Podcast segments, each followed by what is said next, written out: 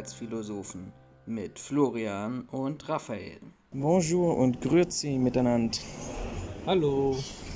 Wir sind wieder die Sicherheitsphilosophen mit Raphael und Florian, auch wenn ihr das im Intro schon gehört habt. doppelt hält besser. Erzähl mal, wo sind wir jetzt gerade?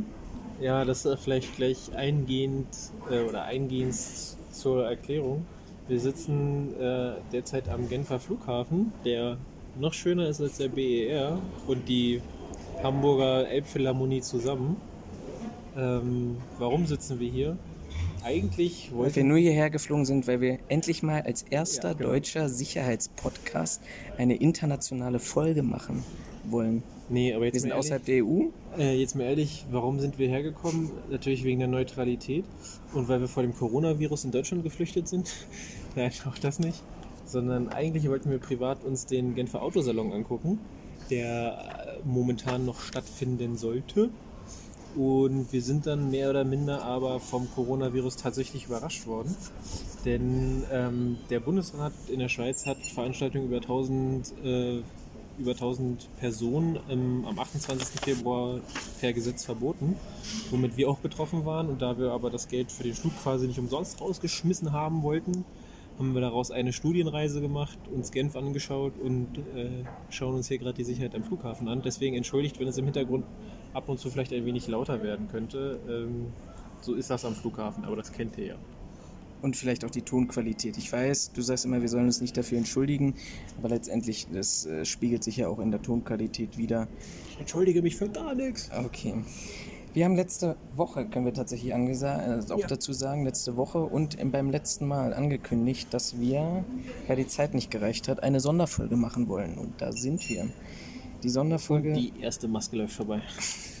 das muss man vielleicht nochmal ganz kurz ergänzend dazu sagen. Ähm, Thema Coronavirus ist natürlich auch hier in der Schweiz ein erhebliches Thema. Du kommst nirgendwo lang, wo du die, ich würde mal sagen, ähm, Vorgaben der Regierung findest, standardisierte Ja. Einspieler, Plakate, Hinweise zum richtigen Umgang untereinander, miteinander und im Zusammenhang mit Symptomen. Also es wird hier wirklich, das Inf Informationsmanagement wird hier wirklich groß geschrieben.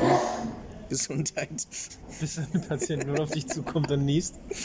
Ähm, aber es scheint auch wenig Panik zu herrschen, zumindest bei den Einheimischen. Also ich habe hier ganz wenige bis gar keinen gesehen, auch von den Arbeitern, von den Angestellten, die tatsächlich hier mit Masken rumrennen. Was ganz interessant ist, wie die Nicht-Einheimischen sich dann verhalten. Aber tatsächlich habe ich, ähm, gut, jetzt hier am Flughafen denke ich, ist es kein Wunder, aber ich habe tatsächlich auch hier in der Stadt, und wir waren ja sehr viel in Genf unterwegs, weil wir die ganze Zeit gelaufen sind, habe ich tatsächlich mehr Leute mit Maske gesehen als äh, in den letzten zwei Wochen in Berlin. Also das äh, finde ich ist schon mir zumindest stärker aufgefallen, dass hier mehr Leute mit Maske rumlaufen. Oder ich laufe in Berlin an den falschen Orten rum. Ja, vielleicht sind wir da, hier sind wir die Touri-Strecken gelaufen und in Berlin laufen wir sie halt nicht tagtäglich. Ja, ähm, okay, es gut. beweist aber auch immer wieder, wir sind hingeflogen, der Flug war sehr leer gewesen. Ähm, neben mir saß eine ältere Frau, auch mit wahrscheinlich der größten Maske, die sie gefunden hat. Nicht diese klassischen OP-Masken, sondern die größte. Ähm, und sie hat mir einfach bewiesen, wie sinnlos diese Masken sind. Also klar hat sie die Maske aufgehabt, das fing gut an, ähm, kam dann aber zu den Herausforderungen und zu den Schwierigkeiten, als sie was trinken wollte. Das heißt, sie hat in dem geschlossenen System Flugzeug die Maske abgenommen, dort, wo auch letztendlich die Umluft immer wieder durchläuft mit den Bazillen, mit den Viren oder sonst irgendwas, was da im Flugzeug unterwegs ist.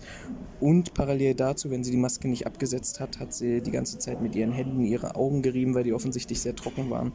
Ja, junge Frau, Die ersten dann Anzeichen. kann man auch letztendlich die Maske absetzen. Ähm, tatsächlich, ich weiß gar nicht, ob du es mitbekommen hast. Die haben vor Flugbeginn haben sie nochmal angesagt, wegen des Coronavirus soll man doch öfter sich die Hände desinfizieren und auch waschen. Und ich bin der Meinung, sie haben sogar einen ähm, Hinweis der äh, Regierung des Zielflughafens Ja, ähm, mit angegeben. Ich habe ihn zwar nicht ganz verstanden, weil äh, bei unserer heutigen Technologie mit 4 und 8K Fernseher ist ja so ein, ähm, so ein Lautsprecher in einem Flugzeug immer noch hinterwäldlerisch wie in den 80er Jahren. Ähm, aber auf jeden Fall ging es um den Coronavirus. Ich bin der Meinung, um den Zielflughafen, beziehungsweise das Zielland. Ähm, und dass man da auf die Hygiene quasi stärker achten soll als sonst, um die Verbreitungsmöglichkeiten nach, möglich nach bestem Wissen und Gewissen äh, zu reduzieren. Also das ist mir auch aufgefallen. Das kennt man ja sonst, ich sag mal, aus dem Flug Flugzeug auch nicht so. Okay, kommen wir zum Thema dazu. zurück. So viel dazu. Punkt. Äh, kommen wir zum Thema zurück. Wir haben ja gesagt, Sonderfolge Preis versus Qualität heute. Ähm, was, ist, was ist der Hintergrund? Warum wollen wir das machen? Die Zielstellung ist einfach, ähm, wo, wo, weshalb ich dazu kam, war, ähm, was mich momentan störte, was mich in der letzten Woche vor allem störte, war, dass auf Facebook eine, warum auch immer geartete Preisdiskussion wieder starte. gab ein paar Meinungsmacher der Branche, die ähm, sich hinstellten und in irgendwelchen reißerischen Videos den Leuten nach dem Mund redeten. Muss, muss man tatsächlich so sagen. Das war sicherlich auch zielgruppenorientiert gewesen, zu sagen, naja, überall, wo was schief läuft, da muss der Preis eine Schuld haben. Ich kenne das selber von meinen Beiträgen, die ich regelmäßig poste, wenn ich darauf hinweise, was bei mir eigentlich letztendlich das Ziel ist, zu sagen, okay, pass auf, da ist ein Fehler passiert, warum ist der Fehler passiert und was können wir am Ende des Tages daraus lernen, ist der, kann ich darauf wetten, dass einer der ersten Beiträge darunter ist, ja, wenn ich den billigsten Anbieter nehme, dann ähm, kann sowas nur passieren. Das ist für mich eigentlich eine recht unreflektierte Situation, eine unreflektierte Meinung, weil ich weiß weder in dieser Situation, was an Stundenverrechnungssatz tatsächlich in diesem Fall angeboten wurde und was nachgefragt wurde, noch weiß ich, wie Dienstanweisungen aussehen, noch weiß ich, wie die Leistungsbeschreibung aussieht und noch weiß ich weder, ob das tatsächlich menschliche Fehler sind und letztendlich arbeiten alle arbeiten wir mit Menschen zusammen. Das heißt, Menschen können einzelne Fehler machen, die auch sicherlich große Auswirkungen haben. Noch weiß ich, ähm, ob das tatsächlich strukturelle, organisatorisch verschuldete Probleme sind. Den Beitrag, den ich jetzt hier kurz mal angesprochen habe, das war ein 20-minütiger Videobeitrag, in dem ähm, ein Absolutismus geschaffen wurde, nämlich gesagt wurde, dass äh, die Qualität zu 100% in Abhängigkeit ähm, zum Preis steht. Pauschalisierungen, die weder mit Statistiken noch mit anderen Zahlen oder Quellen oder sonst was belegt wurden. Ähm, von daher haben wir gesagt, wir wollen uns dieses Thema heute nochmal annehmen, nochmal widmen und einfach mal prüfen, was unsere Meinung da ist. Und ich glaube auch abschließend, zumindest habe ich das vorbereitet, ähm, auch nochmal ein paar Tipps geben, weil das kommt in den seltensten Fällen da. Wie sollen Arbeitauftraggeber Ausschreibungen vorbereiten, ähm, die letztendlich das beste Preis-Leistungs-Verhältnis ja, feststellen, definieren. Wir haben es heute mal so gedacht, ich werde Raphael mal mit so ein paar gelenkten Fragen äh, seine Meinung entlocken. Würde tatsächlich erstmal äh, ganz unverblümt fragen, wenn du jetzt das Thema Preis versus Qualität hörst oder Preis in Abhängigkeit von Qualität oder Preis und Qualität zusammen mit den beiden Begrifflichkeiten. Was ist das Erste, so was du dort mit assoziierst? Mit Preis und Qualität? Ja. Siehst du da, jetzt so ganz unvorbereitet, siehst du da einen Zusammenhang? Siehst du da keinen Zusammenhang? Also ich denke schon, dass in einem gewissen Bereich ähm, Preis und Qualität definitiv miteinander mitlaufen also ich sag mal, proportional zueinander sind. Das wird mit Sicherheit nicht in allen Preissparten so sein, aber ab einem bestimmten Punkt musst du oder solltest du keine Qualität mehr erwarten. Also man kennt das ja, da muss man ja nicht mehr in die Sicherheitsbranche gehen, man kennt es ja auch von, äh, von Produkten. Ne, das heißt ja nicht umsonst, wer billig kauft, kauft zweimal. Ähm, zwar beweisen Tests immer wieder, dass teilweise günstige Produkte qualitativ hochwertiger sind als ähm, teure Produkte. Ähm, aber gerade wenn es so, ich sag mal, in den Technikbereich geht, dann ist es eigentlich, so wie ich das jetzt so überblicken kann, immer noch die Regel, dass ähm, ich sag mal mittelpreisige oder hochpreisige Produkte besser sind als die Billigprodukte, was ja auch nachvollziehbar ist.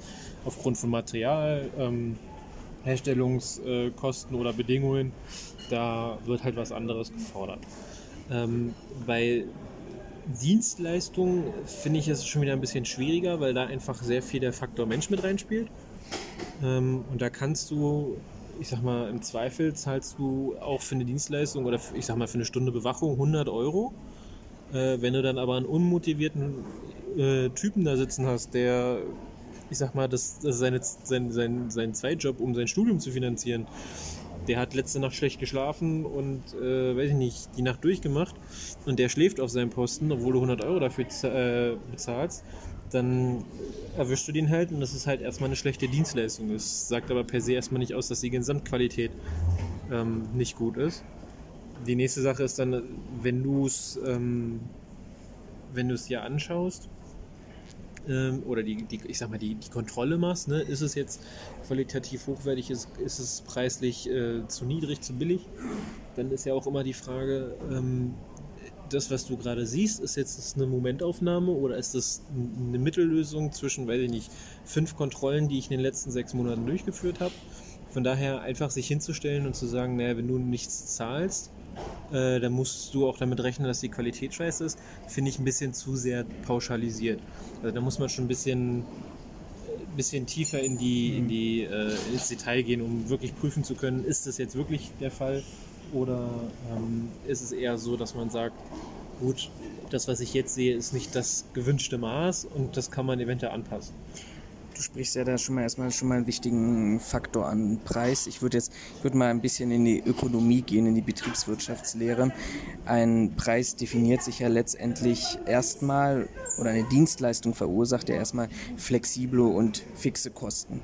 Wir kommen ja bei fixen Kosten, da haben wir sicherlich Tariflöhne, da haben wir Sozialabgaben, ähm, da haben wir sicherlich auch in bestimmten begrenzten Maße auch, auch andere Themen, die Büro etc.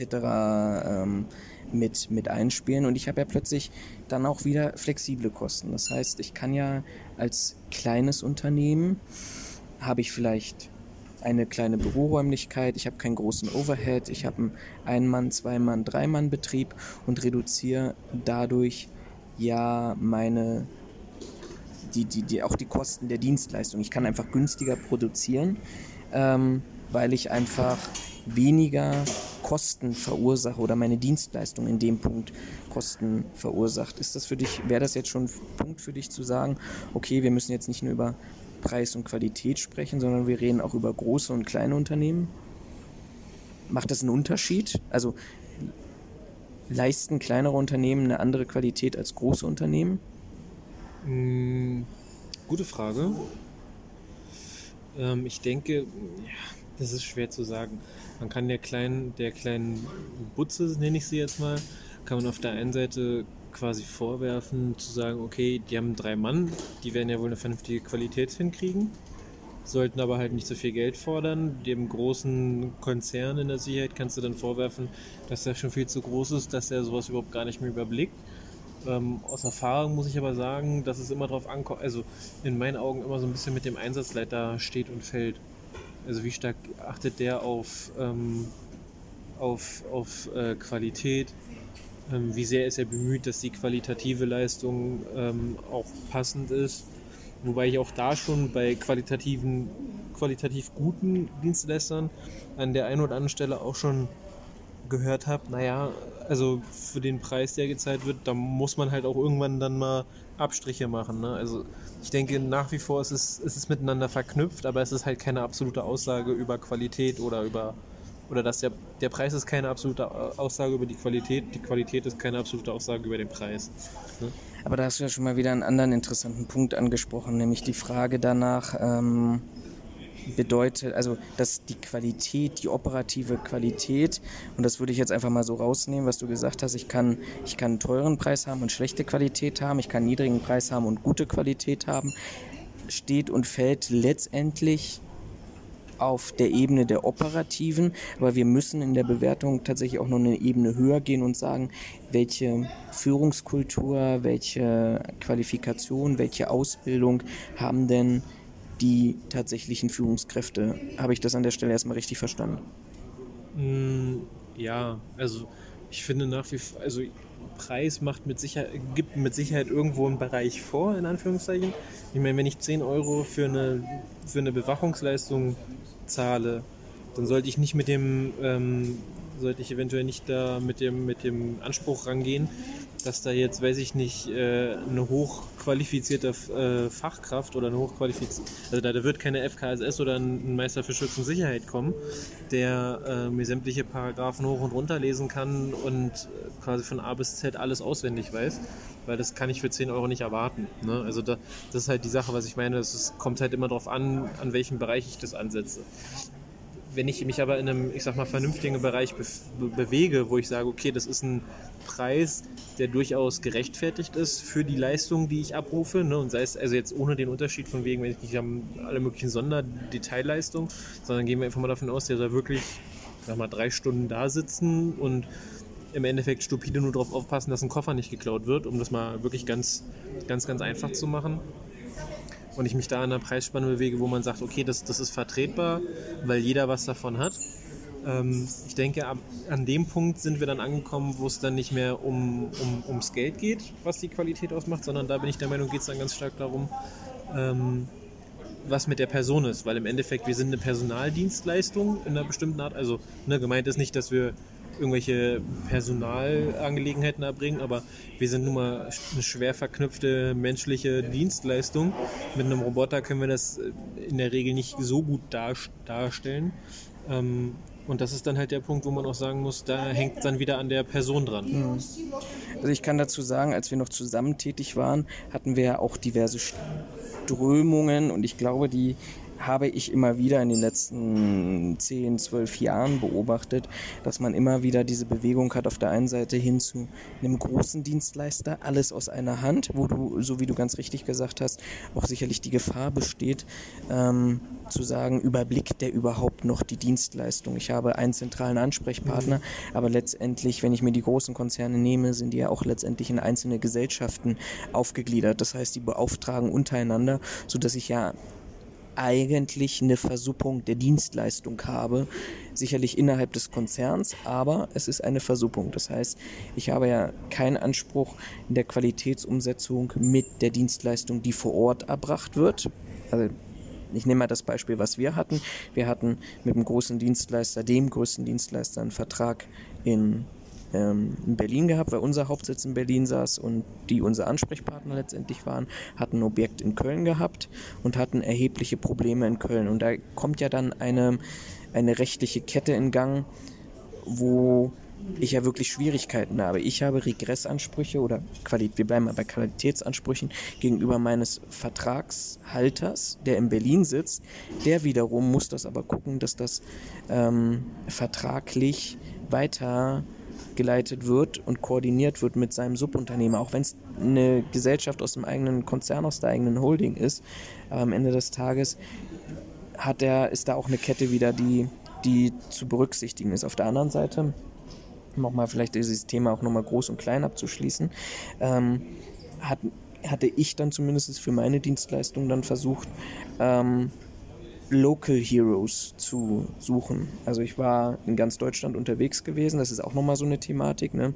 Ähm, und wer, wer erbringt möglicherweise am besten die Dienstleistung. Und wenn du jemanden hast, der vor Ort die Ansprechpartner hat, der vielleicht ein kleines Unternehmen ist, und wir werden nachher sicherlich nochmal über Leistungsvereinbarungen und, und äh, vertragliche Aspekte sprechen, dann kann ich dort auch vielleicht eine höhere Qualität haben, als wenn ich einen großen Hero habe, aber der letztendlich in der ländlichsten Stelle von Rheinland-Pfalz oder Baden-Württemberg eigentlich keine eigene Dependance hat oder, oh, wir sind ja in Genf, wir sprechen hier Französisch, Dependance hat oder Niederlassung und das letztendlich dann auch wieder versuppt.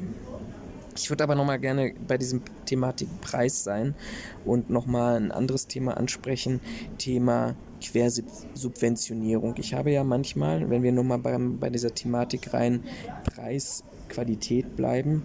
Ähm, was für mich jetzt dazu sprechen würde, und das wäre mir interessant, was deine Meinung ist. Ich habe ja auch oftmals Themen, wo ich einen Auftrag unbedingt haben will, weil er mir Prestige bringt, weil ich denke, das ist eine lange Laufzeit und darüber rentiert er sich und ich praktisch mit anderen Aufträgen den quersubventioniere, mit einem günstigeren Preis reingehe, weil ich einfach sage, am Ende des Tages muss ich gucken, wie meine Gesamtgesellschaft wirtschaftet und ich durch einen hohen Preis versus einen niedrigen Preis, den Mittelpreis komme und damit eigentlich gut auskomme und den Qualitätsstandard ähm, ja auch letztendlich halten kann, wenn ich ihn halten will. Ich glaube, Qualität hat auch viel mit Wollen zu tun. Thema que Quersubventionierung, wie, wie stehst du dazu? Naja, ein Auftrag, der sich durch eine lange Laufzeit rentiert, ist ja keine Quersubvention mehr. Nee, ich spreche dafür, ich habe... Das war bei ich, ich hab, Beispiele. Genau, aber ich, hab, ich, ich will den Auftrag unbedingt haben und möchte, weiß, dass es da am Ende des Tages um Preis geht, steig niedrigpreisig ein, kann aber praktisch die, die, das, das Delta zwischen Kosten und Leistung, äh, Qualität und Leistung dadurch äh, reduzieren oder ausgleichen, weil ich beispielsweise einen Parallelauftrag habe, wo ich einen riesigen Gewinn mit einfahre. Ähm, witzigerweise habe ich das schon erlebt, dass eine Firma aus Prestigegründen ähm, einen Auftrag haben wollte und mit einem, ich habe den genauen Preis habe ich leider nicht mehr im Kopf, aber er war relativ niedrig, äh, also auf die, auf die Einsatzstunde gerechnet. Ähm, und die haben witzigerweise den, äh, den Auftrag damals nicht bekommen, ähm, weil der Preis, glaube ich, damals zu niedrig war. Also es hat einfach Skepsis geweckt. Man hat gesagt, nee, wir bleiben bei unserem Hausdienstleister, da wissen wir, woran wir sind. Auch wenn der dann vielleicht ein bisschen teurer ist. Also da hat das, hat das, das Modell quasi nicht funktioniert. Da habe ich dann auch noch, weil ich den Dienstleister damals gut kannte oder Leute von diesem Dienstleister gut kannte, habe ich im Nachgang sogar noch Anrufe bekommen mit, äh, hier mach mal was, wir wollen den Auftrag haben. Äh, was müssen wir denn da machen? Müssen wir noch mit dem Preis runtergehen? Ähm, insofern, es kann funktionieren. Ähm, ist natürlich so ein gewisses Risikospiel, wenn man schauen muss, ob, ähm, also ob das Prestige oder das, das, das erwartete, der erwartete Erfolg, den man sich von dem Prestige oder von dem, von dem Image, das man damit vielleicht bekommt, ähm, ob es wirklich der Erfolg ist, den man sich davon erwartet hat. Ne? Das ist ja, das ist ja immer so ein, das, das Risikospiel quasi daran. Ne? Im Endeffekt, ich mache eine Misswirtschaft dafür, dass ich dann nach hinten raus eventuell besser dastehe. Das, das muss ja funktionieren. Das hat man ja in vielen anderen Bereichen, hat man das ja ähnlich. Ähm, ich denke mal, jeder hat in seiner Karriere schon mal einen Job angenommen, wo er gesagt hat, gut, jetzt, jetzt sofort merke ich keine Verbesserung, aber wenn ich die Stelle zwei Jahre durchgehalten habe, dann erwartet mich, weiß ich nicht, der und der Bonus und das ist dann overall gesehen immer noch besser als das, was ich vorher hatte. So, also so kann es halt laufen, aber was mache ich denn, wenn genau das nicht eintritt? Also was mache ich denn, wenn ich einen, wenn ich einen Prestigeauftrag, so nennen wir jetzt einfach mal Prestigeauftrag, ähm, wenn ich so einen Auftrag angenommen habe und der zu erwartende Erfolg oder die, die, der zu erwartende Bonus, den ich mir damit erhofft habe, tritt nicht ein. Weil im Endeffekt habe ich, muss ich ja dann zusehen, dass ich über andere Aufträge das, das Minus, das ich eingefahren habe, da wieder mit ausgleiche oder aber ich stehe am Ende des Jahres mit einem Minus da. Was ja grundsätzlich eigentlich keiner können will, auch wenn es damit sicherheitssteuerliche Gründe gibt, das zu wollen. Ähm, wobei ich da, was die Steuern angeht, nicht der erfahrenste bin. Ähm, da, das wäre ja durchaus nochmal ein Punkt. Ansonsten, was mache ich denn, wenn ich einen Prestigeauftrag ähm, eingehe und das läuft, das geht aber total nach hinten los? Ich greife da mal ganz kurz ein. Das ist so ein Thema, was wir letztes Jahr beobachten konnten mit Kötter, Flughafen Düsseldorf und ich glaube, es war Köln-Bonn gewesen, wo man ich, ich würde einfach das als auch tatsächlich als Beispiel nehmen wollen, wo man diesen, diese Aufträge haben wollte für die Fluggastkontrolle und man tatsächlich bei, ich glaube, es waren vier oder fünf Jahre Laufzeit, dann festgestellt hat, mit einer preislichen Anpassung, ähm, die man vorneweg nicht einkalkuliert hat, kann man jetzt nicht mehr wirtschaften und dann versucht hat, mit den entsprechenden Behörden und äh, Vergabestellen des Bundes darüber zu diskutieren, ob man eine Preisanpassung durchführen kann, beziehungsweise ähm, was dann offensichtlich nicht möglich war, früher aus dem Vertrag rauszukommen. Ich finde, das ist eine Tendenz, das beobachten wir, das ist halt jetzt sehr medial gewesen, aber ich glaube, das kriegen wir auch hin und wieder. Ich glaube, wir haben das sogar auch an einer Stelle schon erlebt in unserer gemeinsamen beruflichen Karriere. Mhm. Ähm, ich habe es jetzt letztens vor allen Dingen nochmal erlebt. Ich steige einfach mit dem Preis ein, wo ich weiß, vor allem auch in der Entwicklung der Löhne, die ja natürlich offen sind, auch bei den Tarifverträgen mit den starken Anstiegen. Aber ich steige damit ein, um unbedingt diesen Auftrag zu bekommen ohne zu wissen, ähm, ob ich den vielleicht in zwei Jahren noch finanzieren kann. Naja, ähm, also ja, wir haben das zusammen auch schon mal erlebt, aber ich finde, so traurig das klingt, aber ich finde, das ist eine gewisse gängige Praxis inzwischen geworden, weil es Unternehmen gibt, die mit einfach einem, ich sag mal in Anführungszeichen, viel zu niedrigen äh, Preis einsteigen, weil sie den Auftrag haben wollen ähm, und im Endeffekt dann nach hinten raus sich hinstellen, wenn irgendwas nicht funktioniert, so nach dem Motto von wegen, naja, aber sie zahlen ja auch so und so wenig, da dürfen sie es nicht erwarten. Wo ich mir sage, ja, das ist aber nicht vertraglich das, was vereinbart wurde, unabhängig davon, welchen Preis du mir gemacht hast.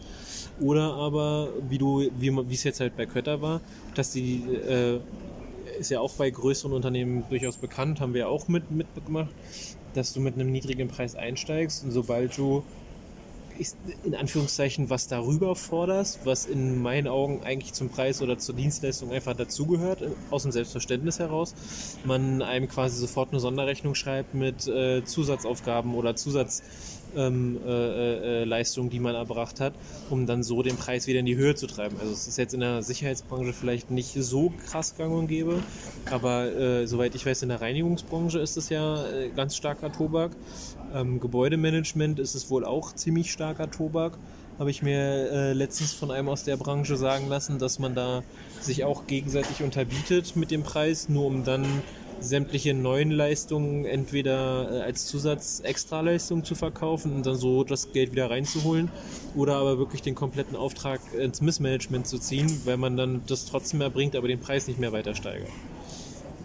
Also ich glaube, wir können an dieser Stelle ein kleines Zwischenfazit ziehen. Ähm, pauschale Aussagen, Preis versus Qualifika äh, Qualität, ähm, sind einfach nicht machbar es, sind, wir haben, wir haben, ja. es gibt ja noch, noch ein anderes Beispiel. Ähm, wenn du mal nach einer Qualifikation, also weil du gerade Qualifikation sagst, wenn du mal nach einer Qualifikation Fachkraft für Arbeitssicherheit suchst, da findest du mindestens drei Angebote, die sich so, ich sag mal, je nachdem, ähm, was du, wie gut du suchst, findest du aber locker mindestens drei Angebote im Bereich zwischen 3000 und ich sag mal 10.000 Euro.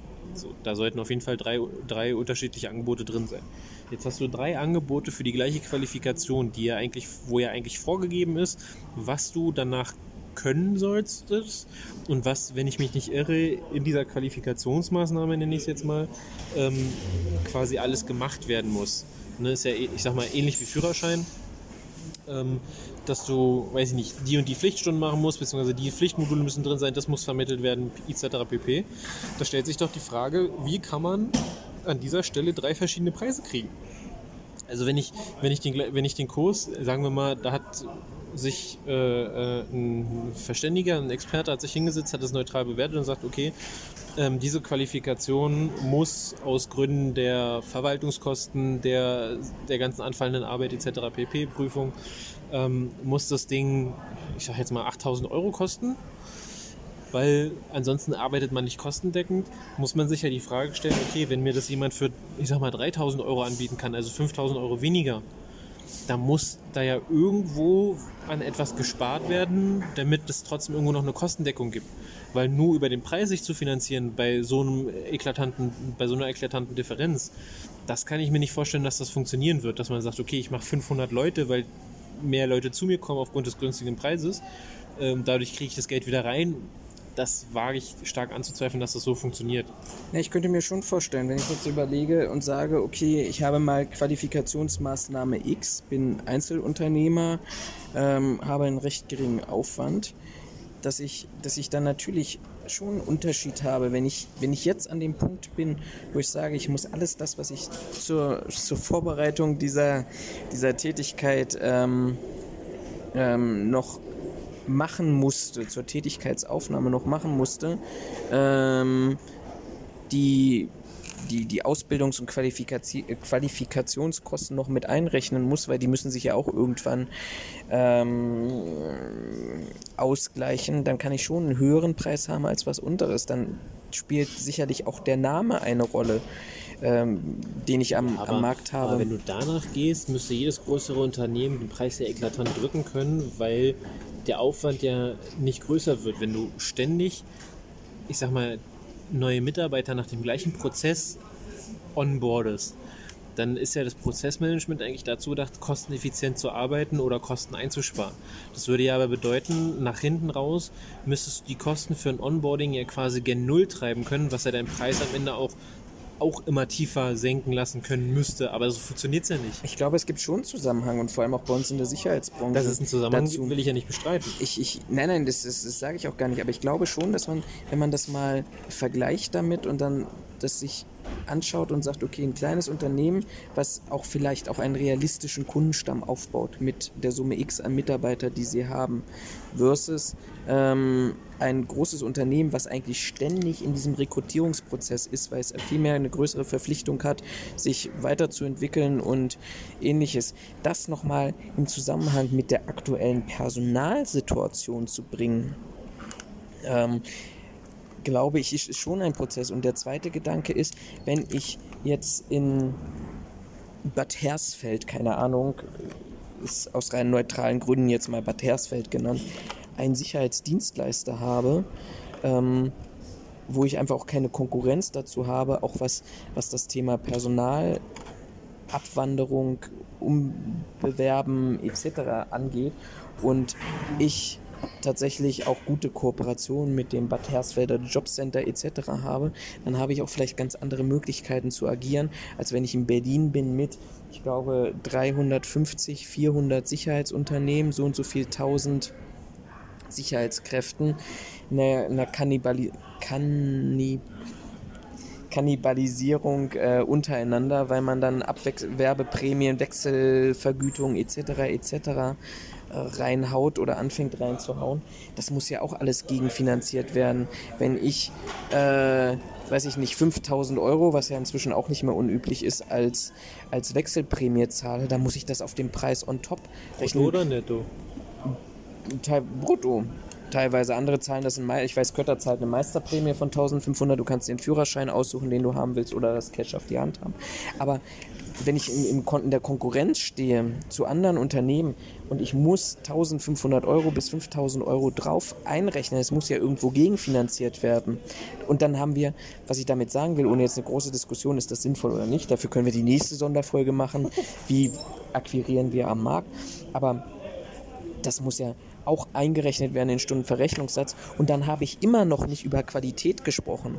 So, also hoher Preis, glaube ich, sind wir dabei. Mal davon abgesehen, dass ich keine einzige Statistik gefunden habe, die irgendwie festlegt, ja, in den letzten, weiß ich nicht, 700 Ausschreibungen der Stadt Berlin sind 699 ähm, Ausschreibungen oder Vergaben aufgrund des Preises erfolgt ähm, haben wir noch lange nicht darüber über Zahlen, Daten, Fakten gesprochen, weil es die einfach gibt. Und ich glaube, an dieser Stelle sind Pauschalisierungen falsch.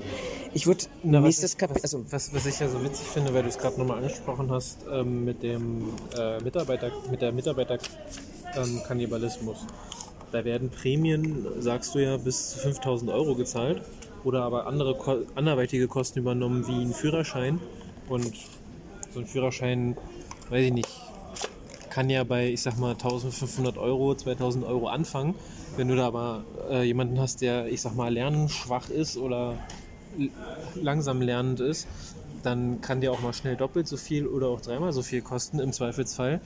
Ähm, ist mit Sicherheit vertraglich geregelt, wie du das dann abmachst, aber im Endeffekt die Preise, also wir, wir haben einmal diesen Mitarbeiterkannibalismus. Jeder versucht irgendwie jedem den, den den Preis abzu, äh, den Mitarbeiter abzugrasen. Auf der anderen Seite haben wir dann gleichzeitig auch noch einen Auftragskannibalismus, weil jeder will den Auftrag haben, um dann halt wieder wirtschaftlich zu werden. Ähm, zahlt aber in umgekehrter Reihenfolge, um die Proportion mal klar zu machen, zahlt dem Mitarbeiter irgendwie mehr, um den Mitarbeiter zu bekommen, will aber aus dem Auftrag immer weniger rausholen, um den Auftrag zu bekommen.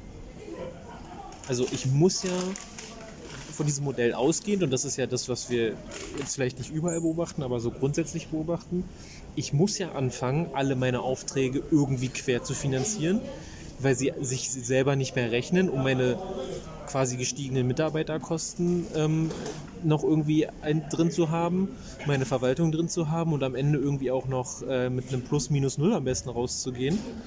Ähm, und da muss man sich halt die Frage stellen, also womit finanziere ich denn jetzt noch quer mit einem Auftrag, der sich selbst rein, also rein finanziell jetzt auch schon nicht mehr lohnt, weil er ja auch schon wieder viel zu, zu günstig quasi äh, akquiriert wurde und er ja querfinanziert werden soll.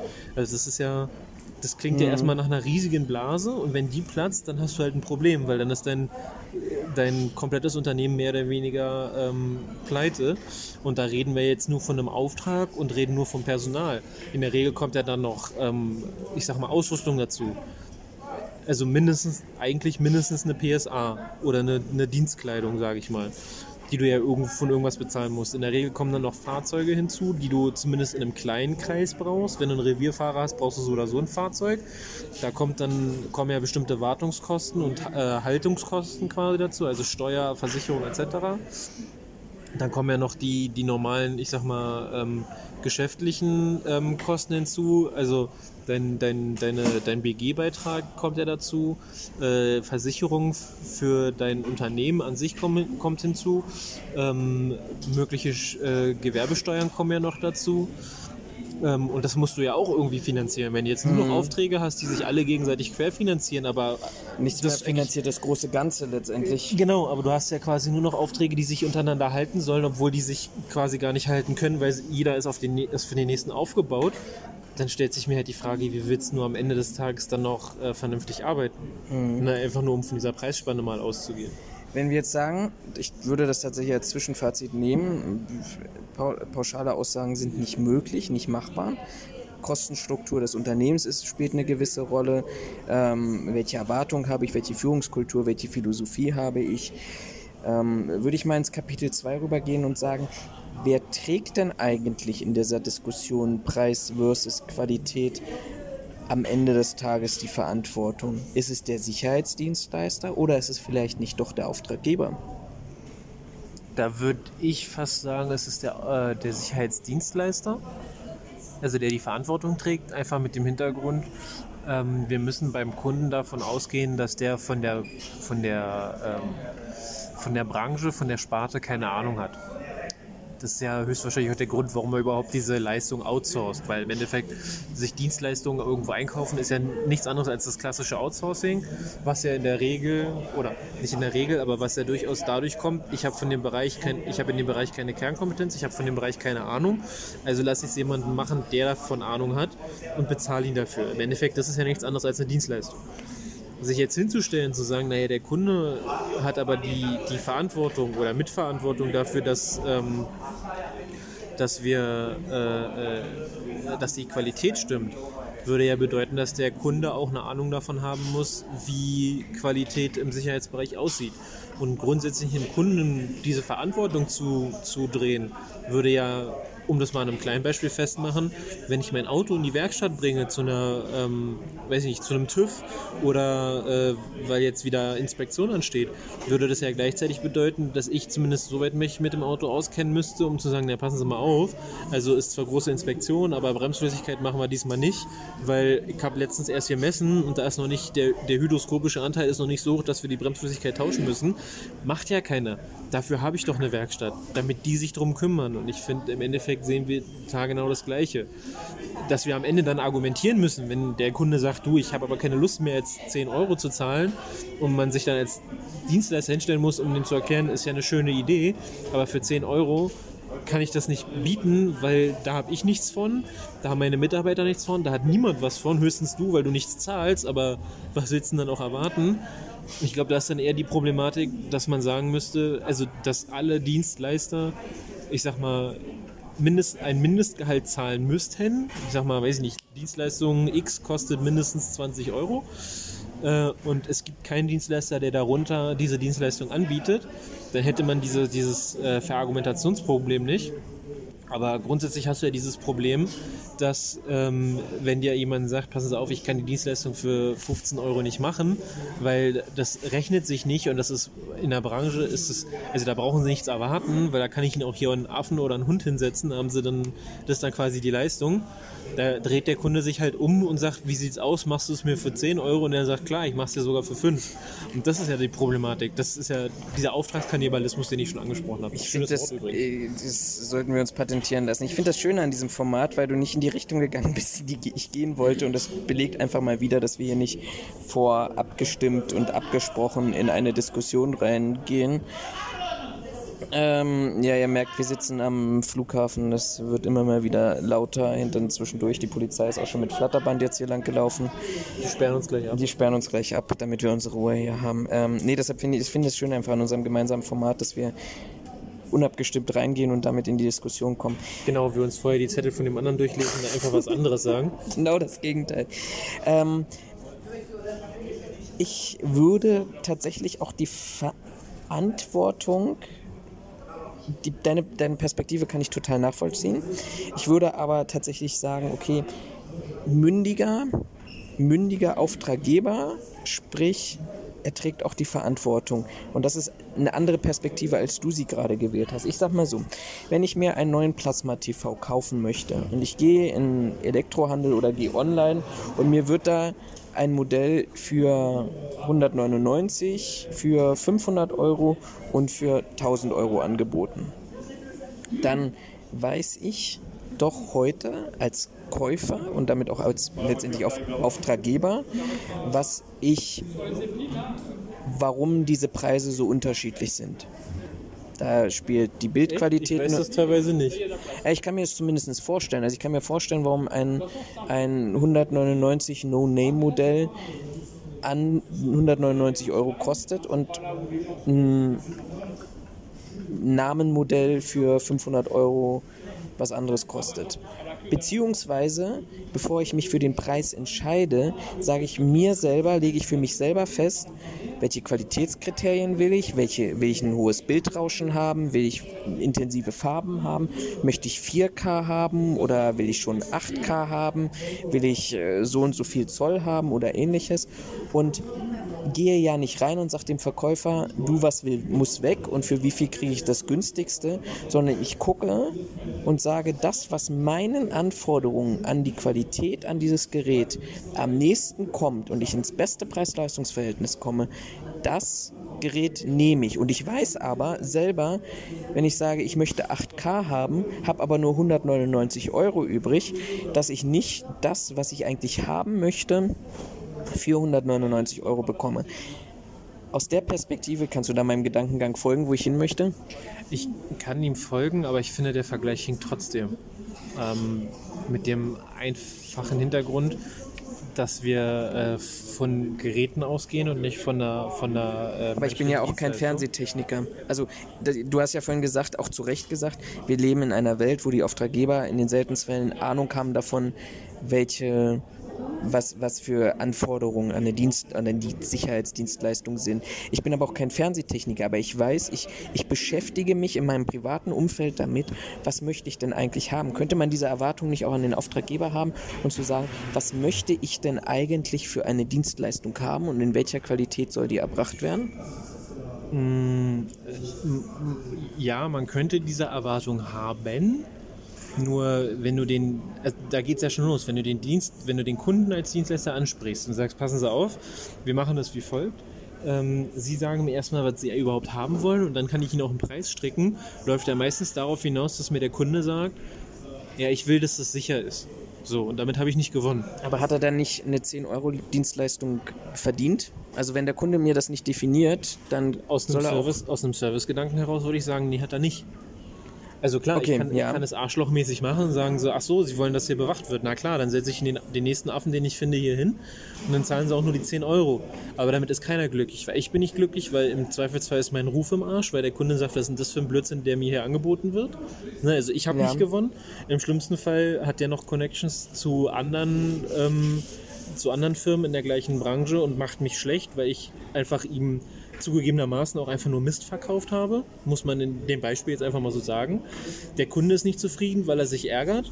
Oder aber ich habe Glück und der Kunde kriegt es nicht mit, weil es ihn sowieso nicht interessiert.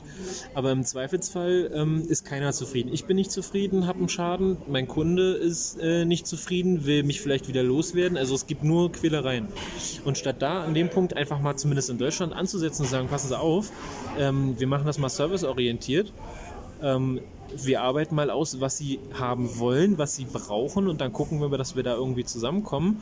Geht man halt hin und sagt entweder mein Preis ist X Der Kunde sagt, das ist mir aber zu teuer. Dann sagt man, alles klar, dann gebe ich dir Preis Y. Und dann sagt der Kunde, alles klar, dafür ist es in Ordnung.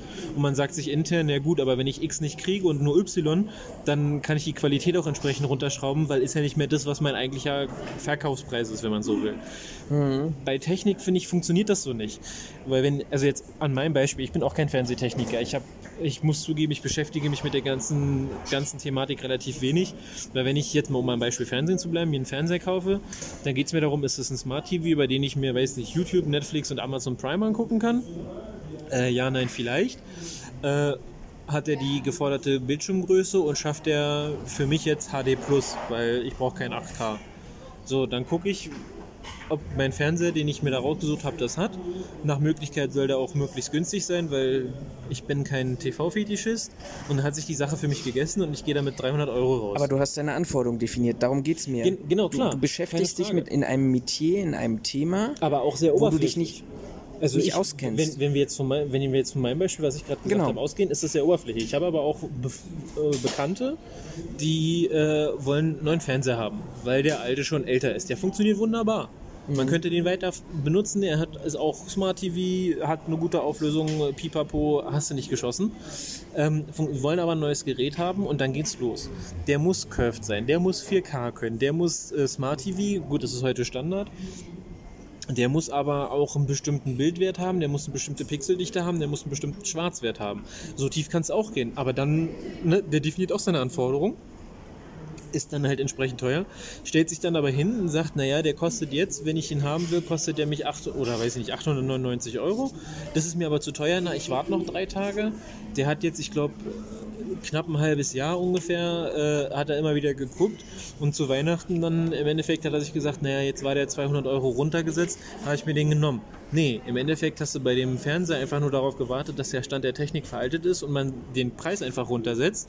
Ähm, hast zwar 200 Euro gespart, den Fernseher später gekriegt, hast jetzt den, den du haben willst, aber im Endeffekt hast du wirklich gespart, weil deswegen habe ich gesagt, Technik, Technikvergleich hinkt ein bisschen, weil so schnell liebig wie die Technik ist, hat er jetzt quasi einfach nur bezahlt, dass äh, die Technik älter ist.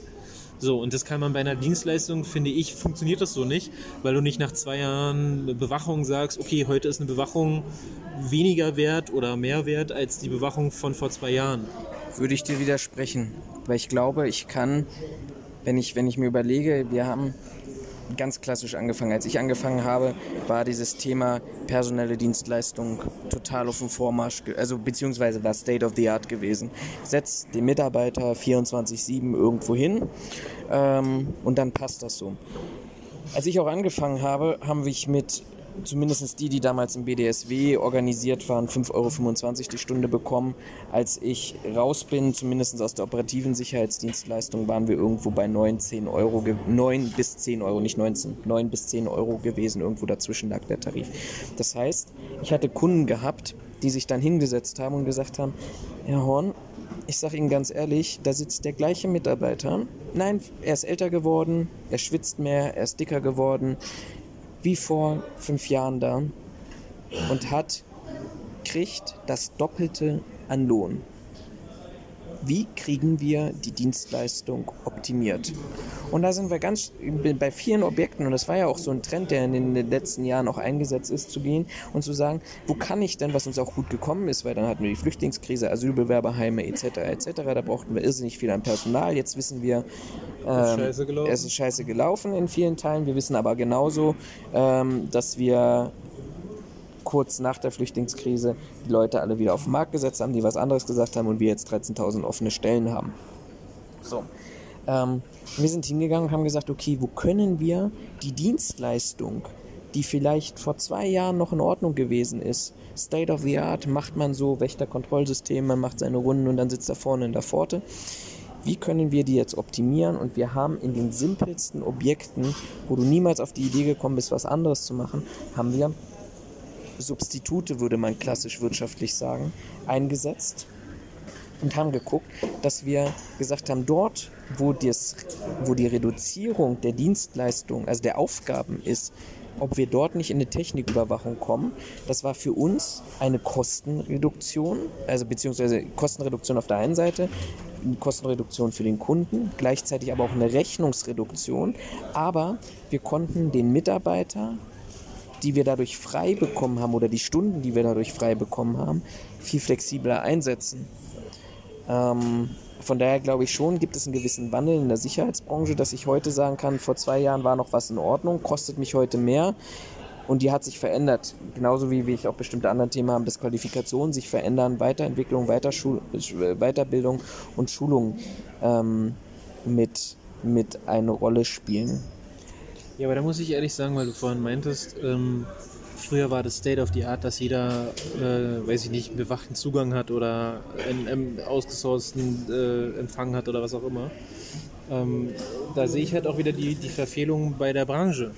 Weil nur weil der Kunde sagt, ich will aber unbedingt einen da sitzen haben, ähm, und man nicht den Arsch in der Hose hat zu sagen, guter Mann, das, ich finde das super, dass Sie mir das Geld schenken wollen, aber das macht bei Ihnen überhaupt gar keinen Sinn. Aus folgenden Gründen wollen Sie das wirklich machen oder den Kunden in dem Servicegedanken nicht davon überzeugt zu sagen, sie brauchen das nicht, das ist vollkommener Quatsch, sind wir ja dazu gekommen, dass der Kunde irgendwann gesagt hat, das ist aber scheiße teuer, das habe ich keinen Bock zu bezahlen. So, hätte ich von Anfang an gesagt, passen Sie auf, der Standort ist in keiner Form gefährdet. Der Standort liegt an einem Punkt, wo man sagt, da, da macht es keinen Sinn, rund um die Uhr jemanden sitzen zu haben, weil es einfach, es ist nicht sinnvoll.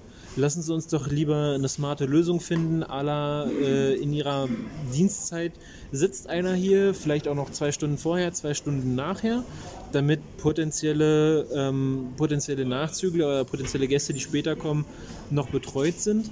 Ähm, und danach gehen wir zum Beispiel auf eine Überwachung, über auf ein Monitoring oder auf einen Revierdienst, was auch immer. Dann hätte ich doch dem Kunden Geld gespart. Er hätte trotzdem irgendwo das bekommen, was er haben will. Und hätte dann aber, ich sag mal, vier Jahre später, wenn dieser Hype abgeebbt ist, nicht die Diskussion mit, ja, da sitzt ja den ganzen Tag einer, äh, der kostet mich viel zu viel. Wie kriege ich das jetzt eigentlich hin, äh, dass da weiterhin einer sitzt, der aber mich weniger kostet? Weißt du, was ich meine? Ja, du hast ein, ich will jetzt nicht sagen, sehr idealisiertes Bild. Ich, ich verstehe deinen Dienstleistungseinsatz. Die Frage ist halt, und deshalb bin ich eher, bist du der Dienstleister muss ertüchtigt werden, vom, würde ich jetzt mal so zusammenfassen, der Dienstleister muss ertüchtigt werden, ähm, praktisch eine bessere Beratung durchzuführen. Es ist, es ist, halt immer ein Geben und ein Nehmen. Also ich kann mich als Dienstleister nicht hinsetzen und sagen, naja, der Kunde, der wünscht jetzt aber eine 24-7-Bewachung mit Personal und mich dann aber drei Jahre später wundern, dass der Kunde mir sagt, das ist mir aber viel zu teuer, das müssen wir jetzt ändern, sehen Sie zu, äh, statt von vornherein vernünftig ins Gespräch zu gehen und ich sag mal auf einer irgendwo auf einer, auf einer partnerschaftlichen oder kompromissbereitschaften ähm, äh, Ebene mit dem Kunden was zu machen, was dem Kunden wirklich adäquat hilft. Weil das ist ja das, was nicht passiert ist, sondern der, der Dienstleister setzt sich hin und denkt sich, geil, kriege ich ordentlich Schotter dafür, dass ich wieder einen hingesetzt habe und macht sich überhaupt gar keinen Kopf. Also da fehlt ja das ja, Weiterdenken. Ich, da, da sage ich, da müsste man sagen, okay, komm, ich meine, wenn ich dem Kunden erkläre, dass das für ihn keinen Sinn macht, aus, ne, wenn ich ihm das vernünftig erkläre und auch so, dass er das nachvollziehen kann, auch wenn er nicht aus der Branche kommt, weil man Argumente hat, beziehungsweise weil man, weil man ihm klar machen kann, dass man das für äh, unverhältnismäßig ähm, sieht, weil es vielleicht auch keine Forderung daraus gibt. Und der Kunde sagt dann immer noch, ich will das trotzdem, weil ich das gerade geil finde. Klar, dann habe ich mein Bestes getan. Dann kann mir auch keiner vorwerfen, dass mein, dass mein Service scheiße ist. Aber so grundsätzlich sich hinzustellen, zu sagen, der Kunde fordert äh, drei Mann, obwohl einer es auch tun würde, und man nimmt es stillschweigend einfach so hin, freut sich ein Cola-Keks, wenn man drei Leute verkauft hat, auch wenn die alle zusammensitzen und quasi die ganze Zeit äh, am Handy rumspielen und muss mir dann x Jahre später anhören, dass das eigentlich total doof ist und man, dass der Kunde total unzufrieden ist, weil die drei Leute die ganze Zeit nur rumsitzen, quasseln und am Handy rumspielen. Naja, also da brauche ich mich dann auch nicht wundern, wenn es dann nach hinten losgeht geht. Also da sehe ich das, das ist das, was ich mit der Verantwortung beim Dienstleister meine. Ja, und ich, ich, ich sehe, aber das ist ja schön, dass wir auch mal getrennter Meinung sind, unterschiedlicher Meinung sind. Ich sehe einfach die Verantwortung beim, beim Kunden auch. Nicht nur ich kriege das, wofür ich bezahle, ist das eine. Aber ich glaube, wir müssen, und ich glaube, da sind wir, wir Deutschen auch ganz stark da drin zu sagen, das ist mein privates Umfeld da achte ich da drauf, auch wenn ich mich nicht auskenne. Da gehe ich, das ist ja aus meiner Sicht auch in ganz anderen Situationen so, da gehe ich sorgsamer mit meinen Einrichtungsgegenständen, mit meinen mir zur Verfügung gestellten Ausrüstungsgegenständen etc. um oder mir selbst gekauften und das ist mein berufliches Umfeld, da mache ich es mir so einfach wie möglich. Und ich glaube, da müssen wir den Kunden auch stärker ertüchtigen, ähm, ein klares Bild davon zu haben, was er denn eigentlich haben will. Und wir müssen die Kompetenz, die Bestellerkompetenz auch erhöhen. Ich würde mal Kapitel 3 aufmachen und fragen, wenn wir nochmal zurückgehen bei dem Thema Qualität, und darum geht es uns ja heute, wann spielt der Preis keine Rolle mehr? Wann der Preis keine Rolle mehr spielt. Äh, wenn er so utopisch hoch ist, dass es. Äh, Von vornherein ausgeschlossen ist. nee, ich meine, bei einem hohen Preis, also jetzt mal gesponnen, selbst wenn du 50 Euro die Stunde zahlst, heißt das lange noch nicht, dass die Qualität gut ist. Ja. Also in meinen Augen. Also ich finde, der Preis spielt immer dann keine Rolle mehr, wenn die objektiven Anforderungen in einer Leistungsbeschreibung, in einem Leistungsverzeichnis so hoch oder der, nein, der gewünschten Dienstleistung angemessen sind, sodass ich praktisch die Preisuntergrenze allein dadurch definiere, was ich für Anforderungen auf objektiver Seite an den ähm, Dienstleister habe. Das ist vielleicht nicht nur eine Preisuntergrenze, die dort eine Rolle spielt, sondern durch die objektiven Anforderungen, wir haben es ja zwischendurch, oder du hast es ja vor allem auch zwischendurch anklingen lassen, ähm, kriege ich ja auch eine gewisse Möglichkeit, ähm, vertragsrechtlich darauf zu reagieren, wenn mir eine Schlechtleistung erbracht wird, weil ich dann in Vergleichsmechanismen komme. Ja, aber da bist du ja jetzt wieder in, einem, in einer ideologischen äh, oder ide äh, ideellen äh, Haltung, wenn du sagst, naja, wenn ein Grund oder wenn, wenn ein bestimmtes äh, Grundprinzip oder Grundanforderungs, äh, eine, eine Anforderungsstruktur gebaut wurde, dann definiert sich anhand der, der, äh, der Anforderungen ja quasi der Preis, sodass ich gar nicht in, in einen zu geringen Preis rutschen kann. Nur so funktioniert das nicht. Nicht zu gering, sondern in einem angemessenen Preis rutschen kann. Also mein Beispiel ist, ich sage, okay, der Nee, muss gut, aber eine nach... Firma ist ja trotzdem grundsätzlich bestrebt, so wenig Kosten wie möglich zu verursachen. Das heißt, ich Deshalb sage ich ja, die objektiven Anforderungen, Vergleichsparameter. Ich sage, ich möchte eine DIN 77200 Zertifizierung haben. Ich möchte, dass du mir innerhalb von vier Stunden Personal nachlieferst, egal wann ich das bestelle, und zwar mindestens 50 Mitarbeiter. Wenn ich sage, alle müssen Fachkraft für Schutz und Sicherheit sein, Objektleiter muss Meister für Schutz und Sicherheit sein. Wenn ich dort diese objektiven Anforderungen definiere, dann definiere ich gleichzeitig doch auch eine Preisuntergrenze, oder nicht? Nee, eben nicht. Weil nur weil der Kunde sagt, ich hätte gerne äh, eine FKSS, ein M, äh, M, wie heißt das? MSS heißt das? M ja, Meister für Schutz, ja, MSS. Ja. MSS, ne? Ähm, nur weil ich dann noch Meister haben will und weiß ich nicht, alle müssen mit Funk ausgerüstet sein, in weiß ich was zum Tonus, heißt das lange noch nicht, dass der Kunde sagt, das ist auch, das bin ich auch bereit zu zahlen. Sondern er sagt ja bloß, was er haben will. Du bist wieder in der Und- Dienstleisterperspektive, ja. Ja, Ich bin jetzt, nee, ich habe jetzt, ich, ich bin jetzt auch- total in die Dienstleister. Ich, ich, bin, ich bin in der Kundensicht, weil im Endeffekt, das geht dir doch, geht dir doch, wenn du dir, um beim Fernseher zu bleiben, beim Fernseher genauso. Du willst das möglichst, also ich sag mal, möglichst High-End-Gerät haben, dafür aber nach Möglichkeit so wenig wie möglich zahlen. Das ist ja die Wunschvorstellung. So Aber das ist mir grundsätzlich. doch, das, das kriege ich doch mit objektiven Parametern hin. Wenn ich, wenn ich, wir, haben- wir haben heute früh darüber diskutiert. Ich versuche dich mal in, in die Richtung zu bringen, wo ich gedanklich schon stehe. Wenn ich sage, ich möchte in meiner Ausschreibung, möchte ich, dass alle Mitarbeiter Fachkraft für Schutz und Sicherheit sind, dann kann ich denjenigen haben, der das vor 30 Jahren gemacht hat und sich nicht weitergebildet hat. Dann kann ich aber auch gerade den frischen Azubi haben, ähm, der gerade aus der Schule raus ist und null praktische Erfahrung habe. Also ich habe dort auch wieder eine Lücke drin, was ich eigentlich definieren möchte. Wenn ich aber sage, ich möchte eine Fachkraft für Schutz und Sicherheit und Raphael bietet mir die für 15 Euro die Stunde an, die anderen bieten mir die für 20 Euro die Stunde an, dann könnte ich doch an dieser Stelle sagen, ja okay, wenn am Ende des Tages dort eine Fachkraft für Schutz und Sicherheit sitzt, dann nehme ich die für 15 Euro. Weil das ist ein objektiv überprüfbares Kriterium. Dann lasse ich mir das Ausbildungszeugnis, die Abschlussprüfungszeugnis äh, zeigen und dann sitzt dort eine Fachkraft für Schutz und Sicherheit. Macht für mich erstmal keinen Unterschied, ob ich jetzt 15 oder 20 Euro zahlen muss. Ja gut, aber nur weil du bestimmte Anforderungen definierst, heißt es ja nicht, dass dein, dass dein, dein Mindestpreis damit definiert ist. Der Preis wird angemessener. Also beziehungsweise ich mache, oder anders formuliert, ich muss mir weniger Gedanken über die Preisdiskussion machen. Wenn ich hinsetze, dann Nee, müssen Fachkräfte für Schutz nicht. und Sicherheit sein, die müssen mindestens B1 haben, die müssen zweimal jährlich zu einer Weiterbildung nach, weiß ich, keine Ahnung, ich kann ich, kann, ich trotz, kann ich als Kunde trotzdem frech sein und sagen, Ich nehme das, ja, ich bin ja Kunde, ich bin Kunde. Mir ist es doch dann egal, ob mir ein Dienstleister das nach 15 oder 20 oder 35 Euro die Stunde anbietet. Ich kann den günstigsten nehmen, weil ich objektiv beschrieben habe, welche Anforderungen ich haben möchte. Und wenn er mir das für 15 Euro anbieten kann, dann ist mir das doch egal. Dann quersubventioniert er das vielleicht oder er buttert rein oder hat eine prozessoptimierte Struktur. Das ist doch alles, das ist doch an dieser Stelle alles egal. Dann muss ich nicht mehr auf den Preis gucken, wenn die objektiven Anforderungen definiert Ja, sind. aber das setzt wieder voraus, dass du, äh, dass der Kunde sich ja mit dem ganzen Konstrukt Sicherheitsbranche auseinandergesetzt hat. Das ist ja der Punkt, wo ich gerade bin. Ich sage, lass uns mal weg davon. Ich sage, wir sind jetzt an dem Punkt, wir wollen ja auch hier den Leuten was mit an die Hand geben und sagen, okay, was, was können wir denen mit an die Hand geben?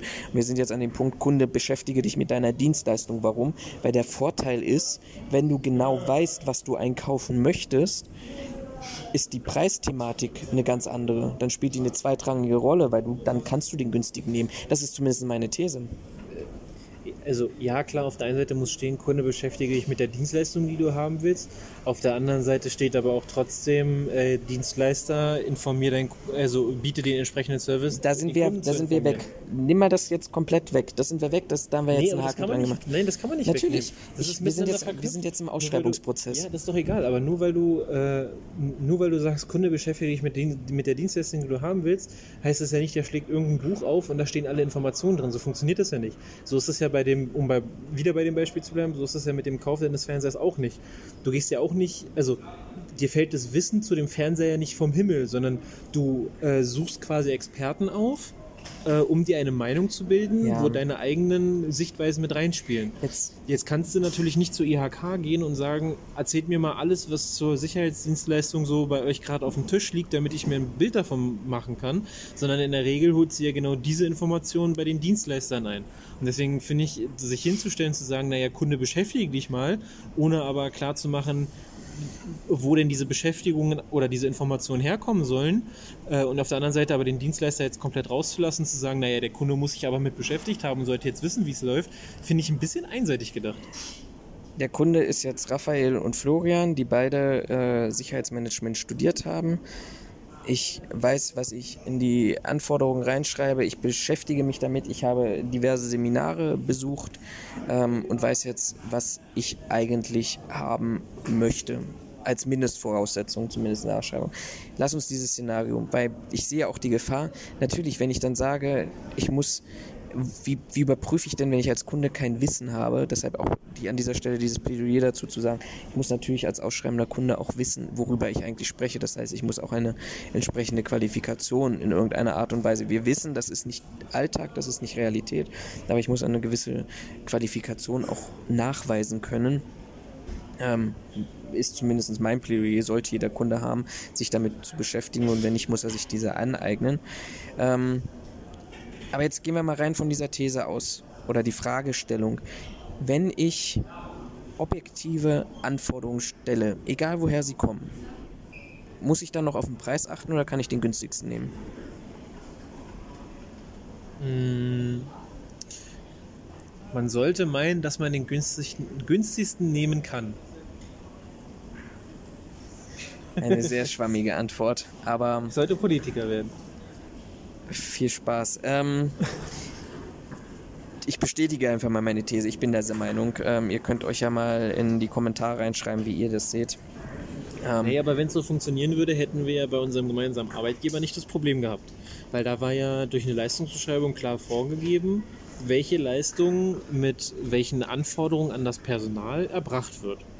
Die Leistungsbeschreibung kam ja, glaube ich, damals von dir, beziehungsweise die haben redest du über Köln oder redest du über Berlin? Sowohl als auch. Weil die Leistungsbeschreibung galt ja für alle. Aber von dem Großen, nicht in der letzten Ausschreibung, die wir zusammen gemacht von, haben. von der Okay. großen.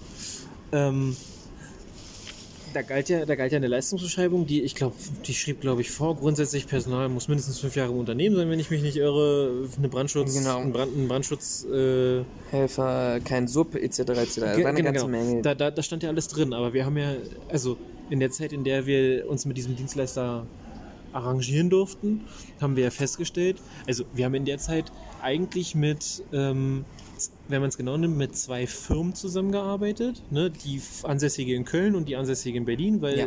ne, gleiche Firma, also gleicher Name, nur zwei verschiedene Niederlassungen. Und wir haben ja aber festgestellt in der Zeit, dass wir am Ende mit vier oder fünf Firmen unter dem gleichen Namen zu tun hatten, weil sie überall alle die Verträge weitergereicht haben, weil sie offensichtlich alle nicht äh, intelligent genug waren, die Leistungsbeschreibung zu erfüllen. Beziehungsweise, weil sie sich die Leistungsbeschreibung gar nicht angeschaut haben. Vielleicht, weil sie nicht damit gerechnet haben, dass der Kunde den notwendigen Sachverstand mitbringt oder aber, weil man zu geil auf den Auftrag war. Was davon jetzt zutrifft, keine Ahnung, ist mir per se eigentlich auch erstmal egal. Nur genau da hatten wir das ja. Es gab eine Leistungsbeschreibung, die klar definiert hat, was muss äh, quasi, muss der Mitarbeiter, der die Dienstleistung ausfüllt, was muss der erbringen, was muss der für Qualifikationen nachweisen können. Äh, Der Auftrag wurde angenommen. Der Auftrag, das Einzige, was, soweit ich weiß, bei dem Auftrag diskutiert wurde, war nochmal, in welchen Skontozeiten ich äh, quasi was bekomme. Und dann hat man das Ding so durchgewungen und gesagt, geil, jetzt haben wir den Auftrag. Und als das dann losging mit Anforderungen äh, umsetzen, ist man aus allen Wolken gefallen mit der Ansage von wegen, ja, das können wir doch gar nicht leisten. Und da stelle ich mir halt die Frage, ähm, ob das so funktioniert. Weil das ist ja die, die Problematik, die du ja heute schon siehst, unabhängig davon, ob du die Anforderungen definierst oder nicht. Du kriegst einen, der dir den günstigsten Preis gibt, um dir, sobald er den Auftrag hat, zu sagen, ja, ach, zu dem Preis können wir das gar nicht machen, sie müssen mal folgende Zusatzleistung buchen. Ist ein bisschen vergleichbar mit EasyJet. Du buchst ein Ticket, um irgendwo hinzufliegen. Wenn du aber Gepäck mitnehmen willst, musst du 18 Euro draufzahlen. Wenn du dann noch, ein, noch einen Sitzplatz reservieren willst, damit du nicht, weiß ich nicht, hinter der letzten Kaschemme sitzt, wo du den äh, Stewardessen bei zugucken kannst, wie sie den Wein daneben kippen und aus dem, aus dem Boden wieder raussaugen und dir dann geben, musst du nochmal 20 Euro zahlen. Wenn du dann mit drei, mit drei Gramm zu viel kommst, um das mal zu, zu übertreiben, musst du nochmal 150 Euro extra zahlen und musst es dann sogar aufgeben, das Gepäck. Aber weiß ich das nicht als Kunde im Vorhinein? Also, das, das wäre ja so, wenn ich ins, ins Reisebüro gehen würde. Aber da bist du halt wieder. ich, ich bin mal, bleib mal bei diesem Vergleich. aber da ich würde ins Reisebüro gehen und Da sagen, bist du aber genau wieder bei der gleichen Thematik, wie du sie vorhin hattest. Im Privaten ist alles anders als im Geschäftlichen. So im Privaten, klar, informierst du dich, muss ich da extra zahlen, wenn du nicht gerade ganz doof bist. Im Geschäftlichen Bereich interessiert es keinen. Da, hast, da ist es eine Friss- oder Stirb-Mentalität von, du bist der Dienstleister, du solltest wissen, wie das funktioniert, also sieh zu. Aber ich glaube, ich habe dann auch letztendlich als, als Kunde, wenn ich die objektiven Anforderungen recht hoch setze, ja, das ist sicherlich kein Garant dafür, dass mir ähm, für Preis XY die entsprechende und gewünschte Qualität zuteilkommt. Aber ich glaube, ich habe ganz andere Hebel. Also wenn ich nur eine Ausschreibung habe, wo drin steht, ich brauche 5 Mann 34a, so, dann kann das auch 34a Einkommensteuergesetz sein. Dann kann das, Aber, aber dann, sei, dann, doch, mal- sei doch mal ehrlich, selbst wenn du, jetzt gehen wir mal davon aus, unsere Firma sagt, okay, hier, sie haben völlige Freiheit, Hauptsache, äh, Hauptsache, dass die Qualität stimmt und die Sicherheit stimmt. Wir stellen uns hin, sagen, alles klar, wir brauchen fünf Mann rund um die Uhr. Äh, die müssen mindestens eine FKSS sein und der Einsatzleiter muss ein Meister sein. So, selbst wenn du das so ausschreibst, würde ich behaupten, dass es nur sehr wenige Firmen gibt, die dir das überhaupt stellen können, weil sie gar nicht die Personalie haben, die die Qualifikation aber dann sortiere ich doch die raus, die ich sowieso nicht haben möchte. Also Ja, wenn, ähm, ich- wenn, dann, ich- wenn ich dann würde übrig bleiben diejenigen, die ich, ich haben möchte. Ich würde aber so weit gehen, dass sogar, äh, dass sogar die größten Dienstleister bei uns das nicht unbedingt leisten könnten. Mit Sicherheit können sie fünf Leute stellen, die FKSS haben, keine Frage. Aber die müssten sie dann ziemlich sicher von anderen Aufträgen abzwacken.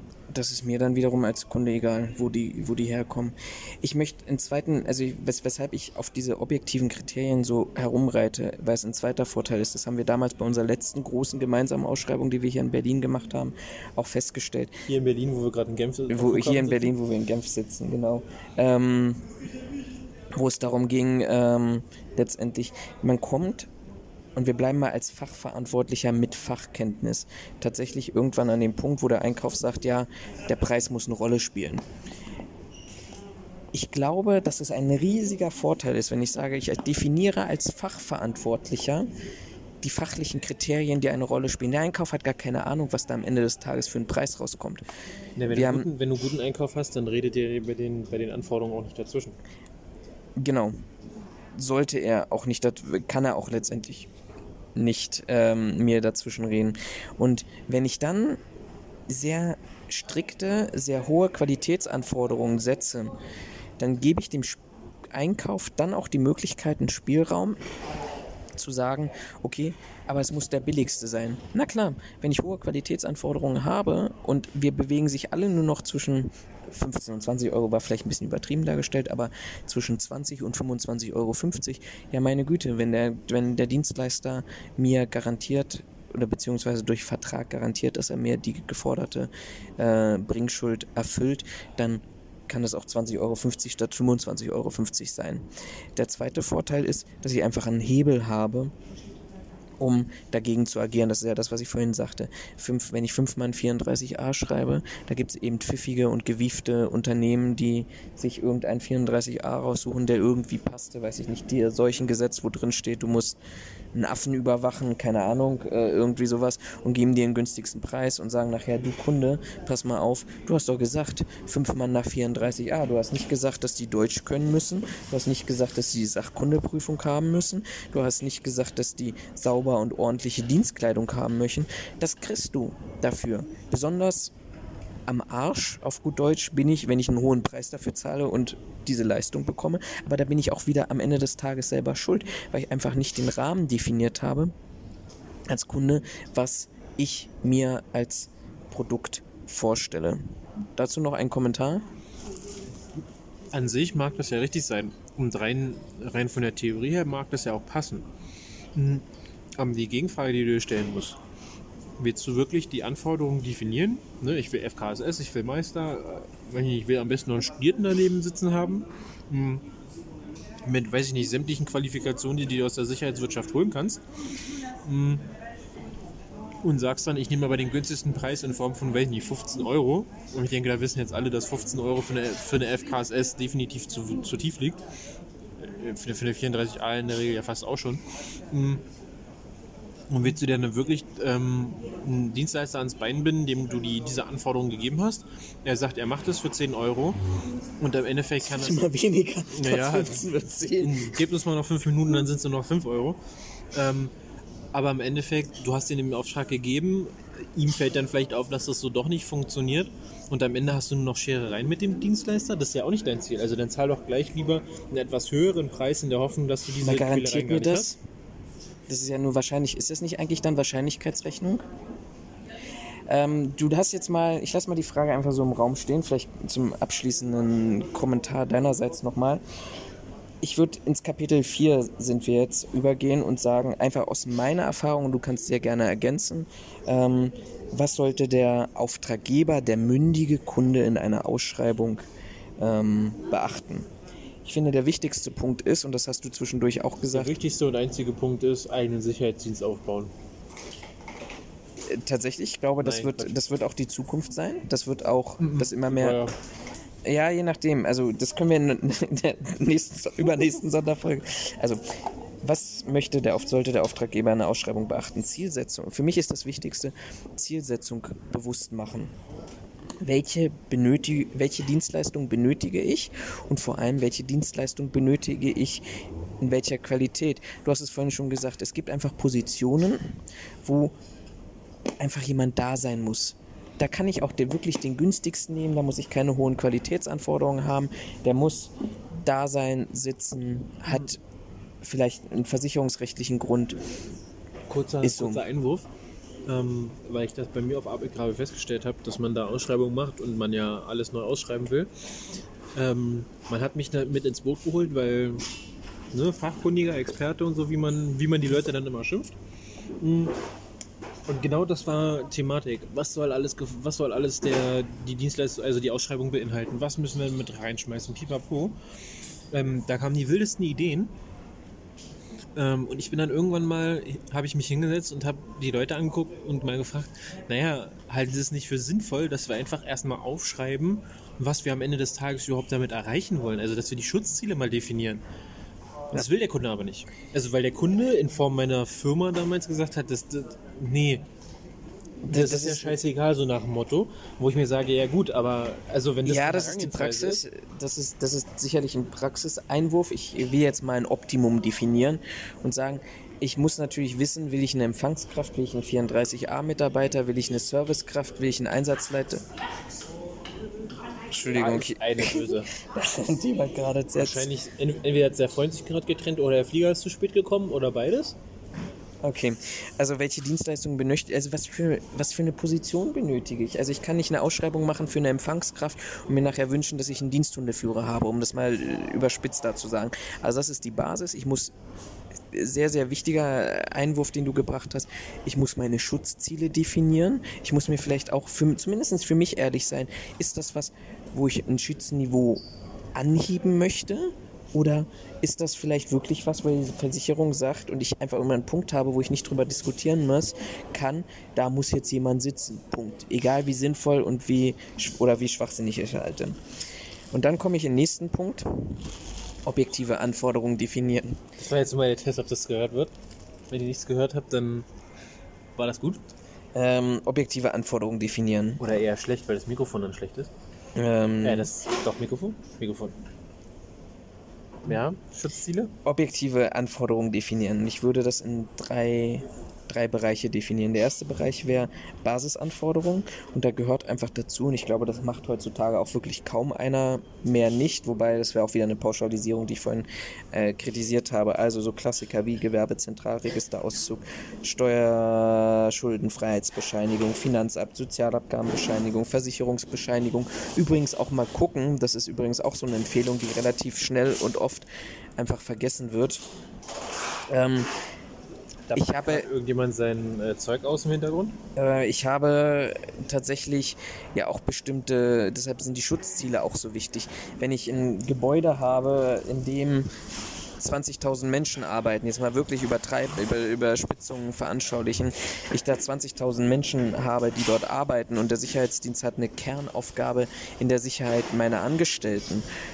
Im Gegensatz zu, ich habe ein Dixie-Klo im Wald, da brauche ich ganz andere Versicherungssummen, die mir von meinem Sicherheitsdienstleister ja letztendlich auch garantiert und zugesichert werden. Dann haben wir die erweiterten Anforderungen. Das heißt, alles das, was ich zuvor gesagt habe, ähm, die, die objektiven Qualitätsanforderungen, also Zertifikatsnachweise. Ähm, ich muss aber auch nicht unbedingt auf Zertifikate, also meine ich so Klassiker wie ISO 9001, DIN 77200 etc., sondern ich kann auch in Anlehnung arbeiten. Das haben wir beispielsweise zu, zuletzt in Berlin gemacht. Da war, ähm, ich bin großer Fan der DIN 77200 in der Version von 2008. Die kann ich natürlich heute nicht fordern, mal davon abgesehen, dass die auch nicht eigentlich zertifizierbar waren. Aber ich kann mir gucken, was gefällt mir denn an dieser DIN 77200 in dieser Version und kann die Anforderungen da rausschreiben als objektive Kriterien, ohne die Zertifizierung an sich zu fordern. Ähm, ich kann Qualifikation von Mitarbeitern, darüber haben wir schon gesprochen, Fachkraft für Schutz und Sicherheit, Meister für Schutz und Sicherheit, aber auch eben sagen, für diese Position reicht mir eine Sachkundeprüfung nach 34a. Und an der Stelle, was ich, was wir heute, vorhin schon im Gespräch hatten, bevor wir aufgenommen haben, dass ich auch einfach mal äh, Sprachkenntnisse, so wie ich sie haben will, nach einem, äh, ich sag mal, standardis standardisierten oder definierten Rahmen einfach zusammenfasse. Ich habe das jetzt bei uns gemacht, äh, in Form von, äh, es ging darum, dass die Mitarbeiter natürlich Deutsch in Wort und Schrift können sollten und natürlich auch Englisch, zumindest in, in Wort. Mm, Da fing man an mit solchen Sachen wie Grundkenntnisse, gute Sprachkenntnisse. Mit Sicherheit findet man dafür irgendwo eine Definition, keine Frage. Aber nichtsdestotrotz finde ich, sind gute Sprachkenntnisse heute immer noch schwammiger, als wenn ich einfach sage, ich hätte gerne ein Niveau als Beispiel ähm, A1 nach dem europäischen äh, Rahmen, äh, Sprachen, Sprachrahmen. oder Rahmen für Sprachen oder so heißt es. Äh, Ist quasi eine, eine ein Vorge also da wird auch ganz klar definiert, was A1 äh, quasi können muss. Und daran kann ich ja viel besser anlegen, ähm, ob der Mitarbeiter, der mir gestellt wird, das erfüllt oder nicht. Weil im Zweifelsfall, wenn, mein, wenn der Arbeitgeber das, das Dienstleister oder wenn der Dienstleister mir sagt, das kann der, ich aber nach wie vor der Meinung bin, der kann das nicht, nehme ich halt die 50 Euro oder was so ein Teufeltest kostet in die Hand, sagst du, alles klar, dann sollte es ja für ihn gar kein Problem sein, den Test darüber für eine B1 zu machen, weil A2, äh, A1 oder A2 sollte er ja durch, durchaus erfüllen. Und dann einfach mal einen Test machen lassen und wenn dann bescheinigt wird, na, das hat er aber nicht gerissen, Hm. dann ist für mich ganz klar, die Sprachkenntnisse mit meiner Mindestanforderung von A1, A2, was auch immer man dann halt anlegt. Wie gesagt, wenn man das googelt, findet man da auch ganz klar die Vorgaben, was für das jeweilige Sprachniveau ähm, geschafft werden muss oder was es umfasst, sodass man auch mal ein vernünftiges Bild davon hat. Ähm, dann, dann habe ich halt was, worüber ich wirklich definieren kann. Weil wenn ich schreibe, ja, der muss gute Sprachkenntnisse haben. Mhm. Was bedeutet das? Da, da, da finde ich auf der einen Seite, gute Sprachkenntnisse hat früher das bedeutet, auf der nächsten Seite steht, gute Sprachkenntnisse sind heute das. Aber so eine richtig, ich sag mal, eine greifbare, vernünftige Definition, die, die in meinen Augen zumindest vor einem möglichen Rechtsstreit auch ein gewisses Gewicht hat, ist das in meinen Augen nach wie vor nicht. Weil im Endeffekt das Gericht muss sich jetzt erstmal damit auseinanderklamüsern, ist das jetzt gut, was ist gut, wie wird gut definiert, statt von Anfang an zu sagen, Mindestanforderung für Deutsch ist ein C1. C, äh, C2 ist, glaube ich, das höchste, das ist äh, annähernd, genau, Muttersprache bzw. annähernd muttersprachliche äh, Kenntnisse und C ein C1 kann ich ja für einen Muttersprachler, jetzt mal von Deutsch ausgehend, sollte man in Wort und Schrift, äh, sollte man C1, denke ich, jedem gegenüber äh, anlegen können, wenn es um Deutsch geht. Ne? Mhm. Jetzt mal von einem, auch von einem deutschen Arbeitnehmer ausgehend. Jetzt nicht von äh, vielleicht von einem Zugezogenen, vom Migranten, der sich das vielleicht hart erarbeitet. Klar, der wird nicht unbedingt gleich einen A1-Status äh, äh, Status beziehungsweise ein Zertifikat dafür bekommen, äh, C1 meine ich, äh, Zertifikat bekommen, keine Frage. Aber wenn wir jetzt mal von einem, von einem eigentlichen Muttersprachler ausgehen ähm, und ich für den die Latte setze, er muss mindestens ein C1 schaffen, wo C2 das Muttersprach Muttersprachlerniveau ist, denke ich, ähm, hat man ja schon mal A, die Anforderungen ein Stück weiter unten angesetzt. Und vor allen Dingen ist das ja was, wo ich sagen kann, alles klar, der sollte ja sogar Kenntnisse darüber haben. Ja. Und wenn er die nicht erfüllt, kann ich ja durchaus sagen, okay, passt auf, Leute. Hier läuft was nicht, nicht richtig. Du hast das sehr schön an diesem Beispiel nochmal gesagt. Ich gebe mir einfach auch mehr Handlungsoptionen. Ich kann ja dann auch als Auftraggeber sagen, dieser Mitarbeiter kommt bei mir nicht mehr zum Einsatz, weil er eben die Qualifik also die Anforderungen die ich an den Mitarbeitern die Dienstleistung stelle, einfach nicht erfülle. Also ich kriege unterschiedliche Hebel zur Verfügung gestellt, um praktisch den Qualitätsstandard, den ich mir vorstelle, einfach auch durchzusetzen und umzusetzen bei meinem Dienstleister. Was kann ich noch definieren in den erweiterten Anforderungen? Aus meiner Sicht sollte man auch gucken, was ist Einweisungsstunden, weil ich als Auftraggeber habe eine ganz gute Vorstellung davon, was eigentlich wie, wie lange man sich benötigt, um, um in eine Tätigkeit hineinzukommen. Ich kann Schulungen vorgeben. Ich kann aber auch sagen, das haben wir auch gemacht, monatliche Joe-Fix-Termine. Das heißt, der, der Auftraggeber muss in seinem Vertrag fest mit einplanen, dass man sich einmal, Auftragnehmer, dass man einmal im Monat zusammensitzt ähm, und die Leistung, die Qualitätsleistung beurteilt und wir haben es am Anfang gesagt, wir arbeiten nun mal mit Menschen. Ich muss doch auch dem, dem Dienstleister die Chance geben, dass er Verfehlungen seiner Mitarbeiter sofort denen entgegenwirkt und nicht, wenn ich dann nach einem Jahr komme und sage, du pass mal auf, aber im letzten Jahr ist das und das und das schiefgegangen, da hat er auch gar keine Möglichkeiten mehr dazu. Ich kann festlegen, und darüber haben wir gar nicht gesprochen und dieses Fass will ich auch gar nicht aufmachen, weil es da auch beide, beide Ebenen gibt. Ähm, ich, kann da, ich kann festlegen, möchte ich Subunternehmer haben oder möchte ich keinen Subunternehmer haben. Ähm, das ist sicherlich in vielen Bereichen auch relativ schwierig. Aber ich muss halt gucken, und das ist der wichtigste Basisvorstellung davon, was ist eigentlich das Ziel und das Schutzniveau meiner Dienstleistung. Dann habe ich noch eine dritte Ebene für mich ähm, ausgemacht. Das sind vertragliche Anforderungen im Allgemeinen. Ich bin großer Fan, Pönalen reinzuschreiben und das ist für mich auch kein Vertrauensverlust ähm, und auch kein Motivator, sondern ich glaube einfach, dass ich davon ausgehe, wenn ich einen Vertrag habe, dass sowieso alles funktioniert. Ähm, ich, wir haben es anders erlebt. Der Dienstleister diskutiert sehr gerne darüber, warum Penalen drinstehen. Haupt- und stärkstes Argument war immer und das einzige von meinerseits aus, ähm, wenn ich schon vor Vertragsbeginn über Penalen spreche und das für den Dienstleister ein erhebliches Thema ist, dann kann ich davon, zumindest habe ich Anhaltspunkte dafür, dass ähm, er jetzt schon davon ausgeht, die Dienstleistung nicht vertragskonform zu erledigen. Ich bin gar kein Fan von Belobigungen. Also wenn du, das haben wir jetzt auch in einigen, glaube ich, auch an Flughäfenverträgen gesehen, wenn ich dann habe, ja, wenn der Mitarbeiter, wenn die Dienstleistung zu 97 Prozent äh, vertragskonform erfüllt wird, dann kriegst du so und so viel Prozentanteil des monatlichen Umsatzes.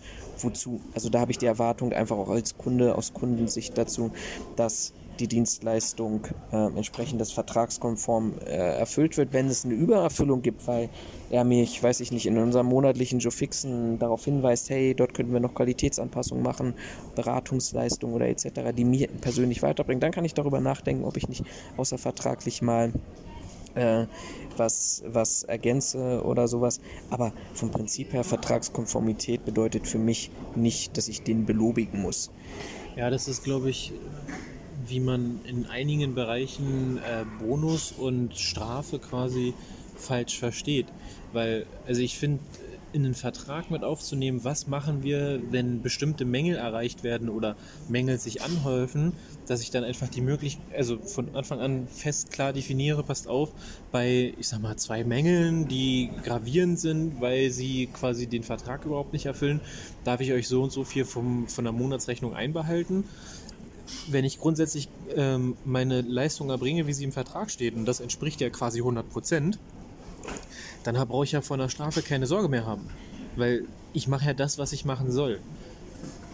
Insofern sehe ich da die, die Problematik mhm. nicht, wenn man solche Strafen mit aufnimmt. Ich muss auch nicht für 100% belobigt werden. Also ich, ich tue das, das, genau das, genau, was ich Genau das ist es. Ich meine, wenn ich, wenn ich, als, ich als Arbeitnehmer stelle mich ja auch nicht hin und sage so, also ich war jetzt äh, dieses Jahr in äh, 90% aller Fälle äh, anwesend. Jetzt hätte ich aber schon ganz gerne mal, dass ich die 1000 Euro extra kriege, weil, hey, der Teppich war zwar auch anwesend, aber ich auch und ich habe sogar noch am Computer gearbeitet. So, das funktioniert ja so nicht, ne? Und sich da als, als Dienstleister hinzustellen und zu sagen, da will ich aber einen Bonus oder einen Bonus raushandeln zu wollen, weil ich äh, mhm.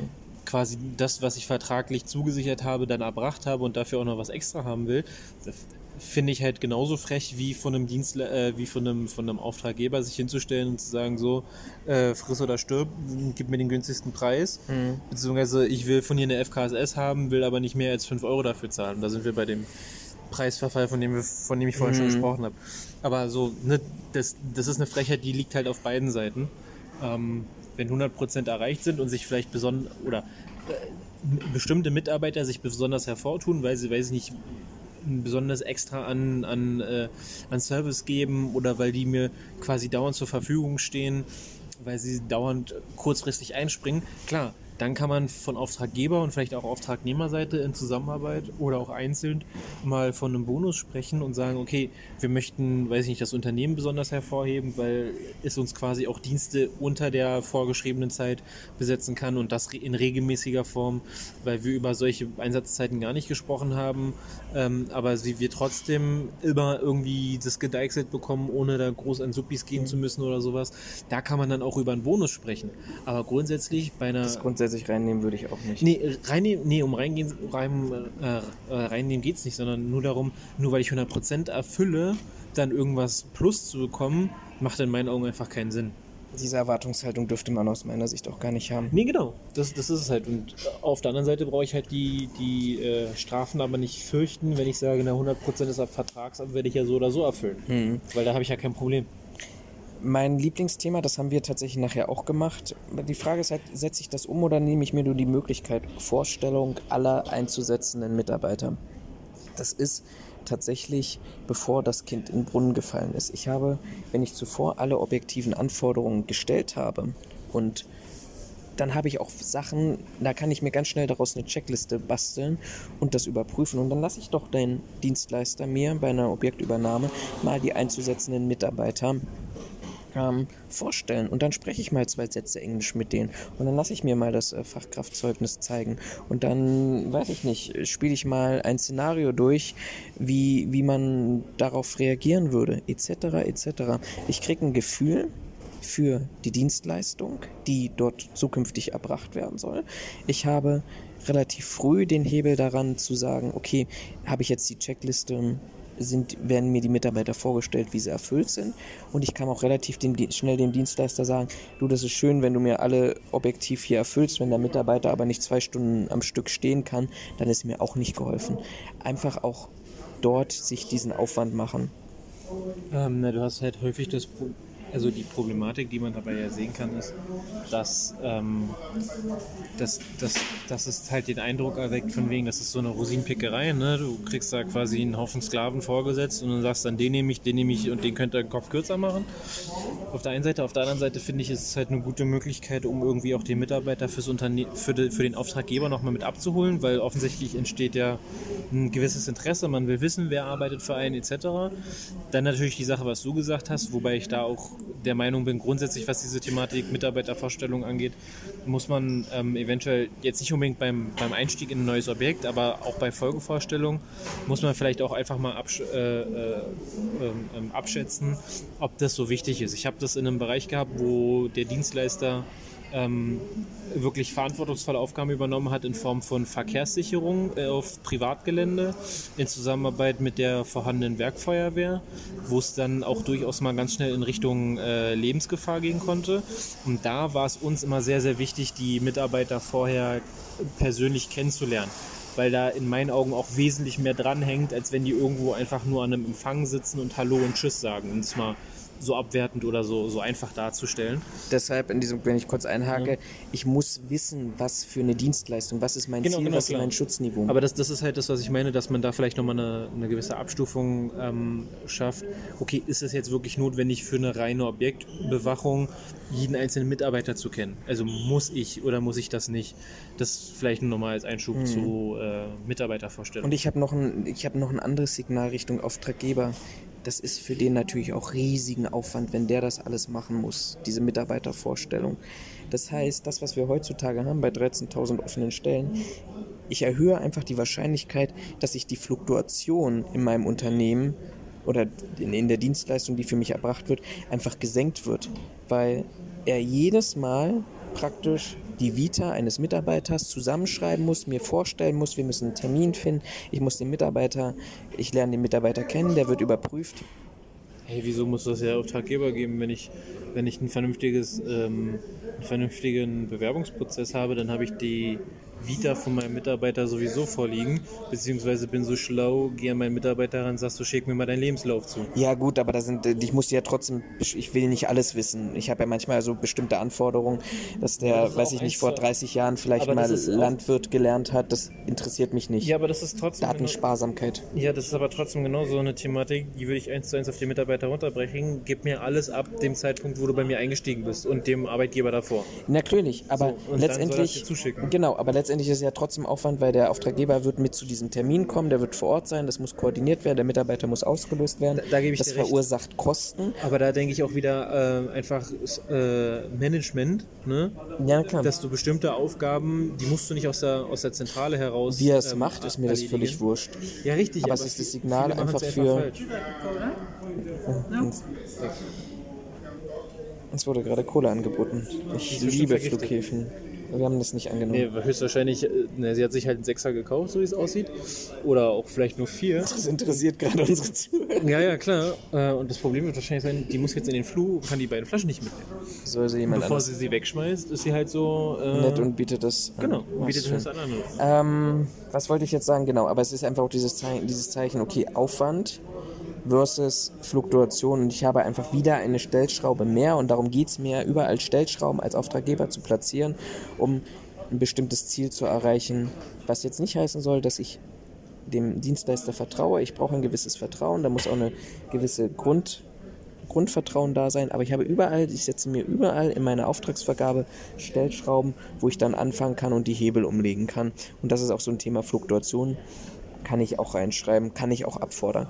Eine Sache habe ich noch tatsächlich vergessen in allgemeinen Bereichen. Ich kann natürlich die objektiven Anforderungen stellen und dann genau das wie Raphael haben und das nicht, ähm, dann wird mir das versprochen. Die Frage ist, wie das wird es nachher umgesetzt? Wird das überhaupt umgesetzt? Deshalb bin ich ein ganz, ganz großer Fan davon, mir auch im Rahmen des Ausschreibungsprozesses muss man eben gucken, man, was, was auch der Gegenwert letztendlich der Dienstleistung ist. Wenn ich aber über fünf Jahre zehn Standorte schreibe, ausschreibe rund um die Uhr, dann kann ich mir von meinem Dienstleister mal auch ein Konzept erstellen lassen. Übrigens in der neuen DIN 77200 auch in Teilen gefordert, dass das in Ausschreibungen, in Ausschreibungen auch ein, Konzepte sind, aber wir haben es auch vor dieser äh, Anforderung also gesagt, dass wir gesagt haben, okay, erstelle uns bitte mal ein Personalkonzept. Wie willst du Mitarbeiter rekrutieren, wie weist du sie ein, wie motivierst du sie und wie ähm, reduzierst du die Fluktuation innerhalb deines Unternehmens. Und da bin ich aber wieder in der Verantwortung des Auftraggebers zu sagen, ich muss diese Konzepte lesen, ich muss sie prüfen. Und wenn ich da an gewissen Punkten bin, wo ich dann auch feststelle und sage, naja, ich, ich setze mal in, in Internet eine Annonce und dann kriege ich jedes Mal 20 Bewerbungen, dann muss ich aber auch wissen, wie der Markt tickt als Auftraggeber. Und da muss ich mich aber auch hinstellen, dann muss ich auch in den, es ist ja nicht nur Textform, du hast ja dann auch Ausschreibungsgespräche etc., muss ich mal nachfragen und sagen, lieber Dienstleister, Dienstleister, wir, du hast 13.000 offene Stellen. Ich weiß, du hast 20 Mitarbeiter in Berlin, sollst aber eine Dienstleistung mit 150 Mitarbeitern vielleicht umsetzen. Sagst mir, du schreibst mal eine Internetstellenausschreibung. Das funktioniert nicht in dieser Form. Wieso sollte es bei dir funktionieren? Warum es, wenn es nicht bei anderen Unternehmen funktioniert? Also Stellschrauben setzen, Konzepte fordern, Nachfragen stellen, Sachen hinterfragen. Und dann, glaube ich, sind wir an dem Punkt, wo wir dann irgendwann, und ich bleibe mal aus Kundensicht, den, den Dienstleister, den Auftragnehmer umerziehen, nämlich dass er auf dich zukommt und dir sagt, okay, Kunde, das und das kann ich leisten, weil das und das entsprechend das Beste in der Form der Dienstleistungserbringung für dich ist, Vertrauensverhältnis. Und dann kriege ich vielleicht auch eine optimierte Dienstleistung, wenn der Kunde auch manchmal über das Ziel hinwegschießt. Gesamtfazit würde ich noch mal ganz kurz fassen nach diesen knapp anderthalb Stunden. Ähm, knapp? Ja, knapp. Ist knapp. Knapp drüber? Knapp drüber. Ähm, Preis versus Qualität war ja die Eingangsfrage gewesen. Ich glaube, wir können, wir sind uns hier einig an dieser Stelle, dass wir sagen können, pauschal kann das nicht bedeuten, hoher Preis gleich hohe Qualität, niedriger Preis gleich schlechte Qualität. Wir haben festgestellt, dass das eigentlich eine Preis-Qualitätsmatrix ist, dass ich bestimmte Einflussfaktoren habe, die fix sind, die Teilen auch variabel sind, dass das auch was mit Führungsverständnis, Unternehmensstruktur hat, zu tun hat, dass es damit auch was zu tun hat, wie sehe ich mich als Dienstleister, auch als Berater, als objektiver Berater, natürlich mit dem Ziel, meine Dienstleistung zu verkaufen, aber auch dem Kunden Empfehlungen auszusprechen, ein bestmögliches Konzept zu haben. Und ich sehe aber, aber auch letztendlich den Kunden, der wissen muss, was er ausschreiben möchte und aus, als, als Leistung empfangen muss, möchte und welche objektiven Anforderungen, welches Schutzniveau, welche Schutzziele er hier sieht und das letztendlich in verbriefter Form darstellen muss, äh, sagen kann, vielleicht am Ende, ich bleibe bei meiner These dabei, je höher die objektiven Anforderungen sind, desto höher kann ich auch wahrscheinlich mit Qualität rechnen. Zumindest habe ich Stellschrauben und Mechanismen für niedrige Qualität vorzugehen und so weniger, umso weniger spielt letztendlich ähm, der Preis in der Vergabe eine Rolle, was ja letztendlich immer wieder auch als Argument genutzt wird. Das war's von meiner Seite. Den, die Schlussworte würde ich jetzt Raphael übergeben und dann verabschiede ich mich vom Genfer Flughafen in dieser internationalen Folge der Sicherheitsphilosophen, der Sicherheitspodcasts überhaupt erstmalig. Ja, also die Worte hat er mir nicht übergeben, sondern er hat es mir einfach überlassen, die letzten Worte zu sprechen. Insofern muss ich jetzt wieder imp äh, improvisieren. Ähm, Mach's nicht zu lang. Ich gebe mir Mühe. Der Regen hat aufgehört, wir können quasi wieder vor die Tür gehen. Der Flughafen wird immer voller, offensichtlich gehen die meisten Flüge immer erst abends. Äh, in diesem Sinne suchen wir uns jetzt nochmal ein paar überlegenswerte oder beobachtenswerte äh, Eckpunkte für das Thema Sicherheit, die wir das nächste Mal vielleicht vortragen können. Hoffen, dass wir noch gut nach Hause kommen und dann nicht in Quarantäne äh, geraten. Insofern bleibt keimfrei und wir hören uns dann in der nächsten Folge. Habt einen schönen Abend, schönen Morgen, schönen Tag. Bis dann, auf Wiedersehen.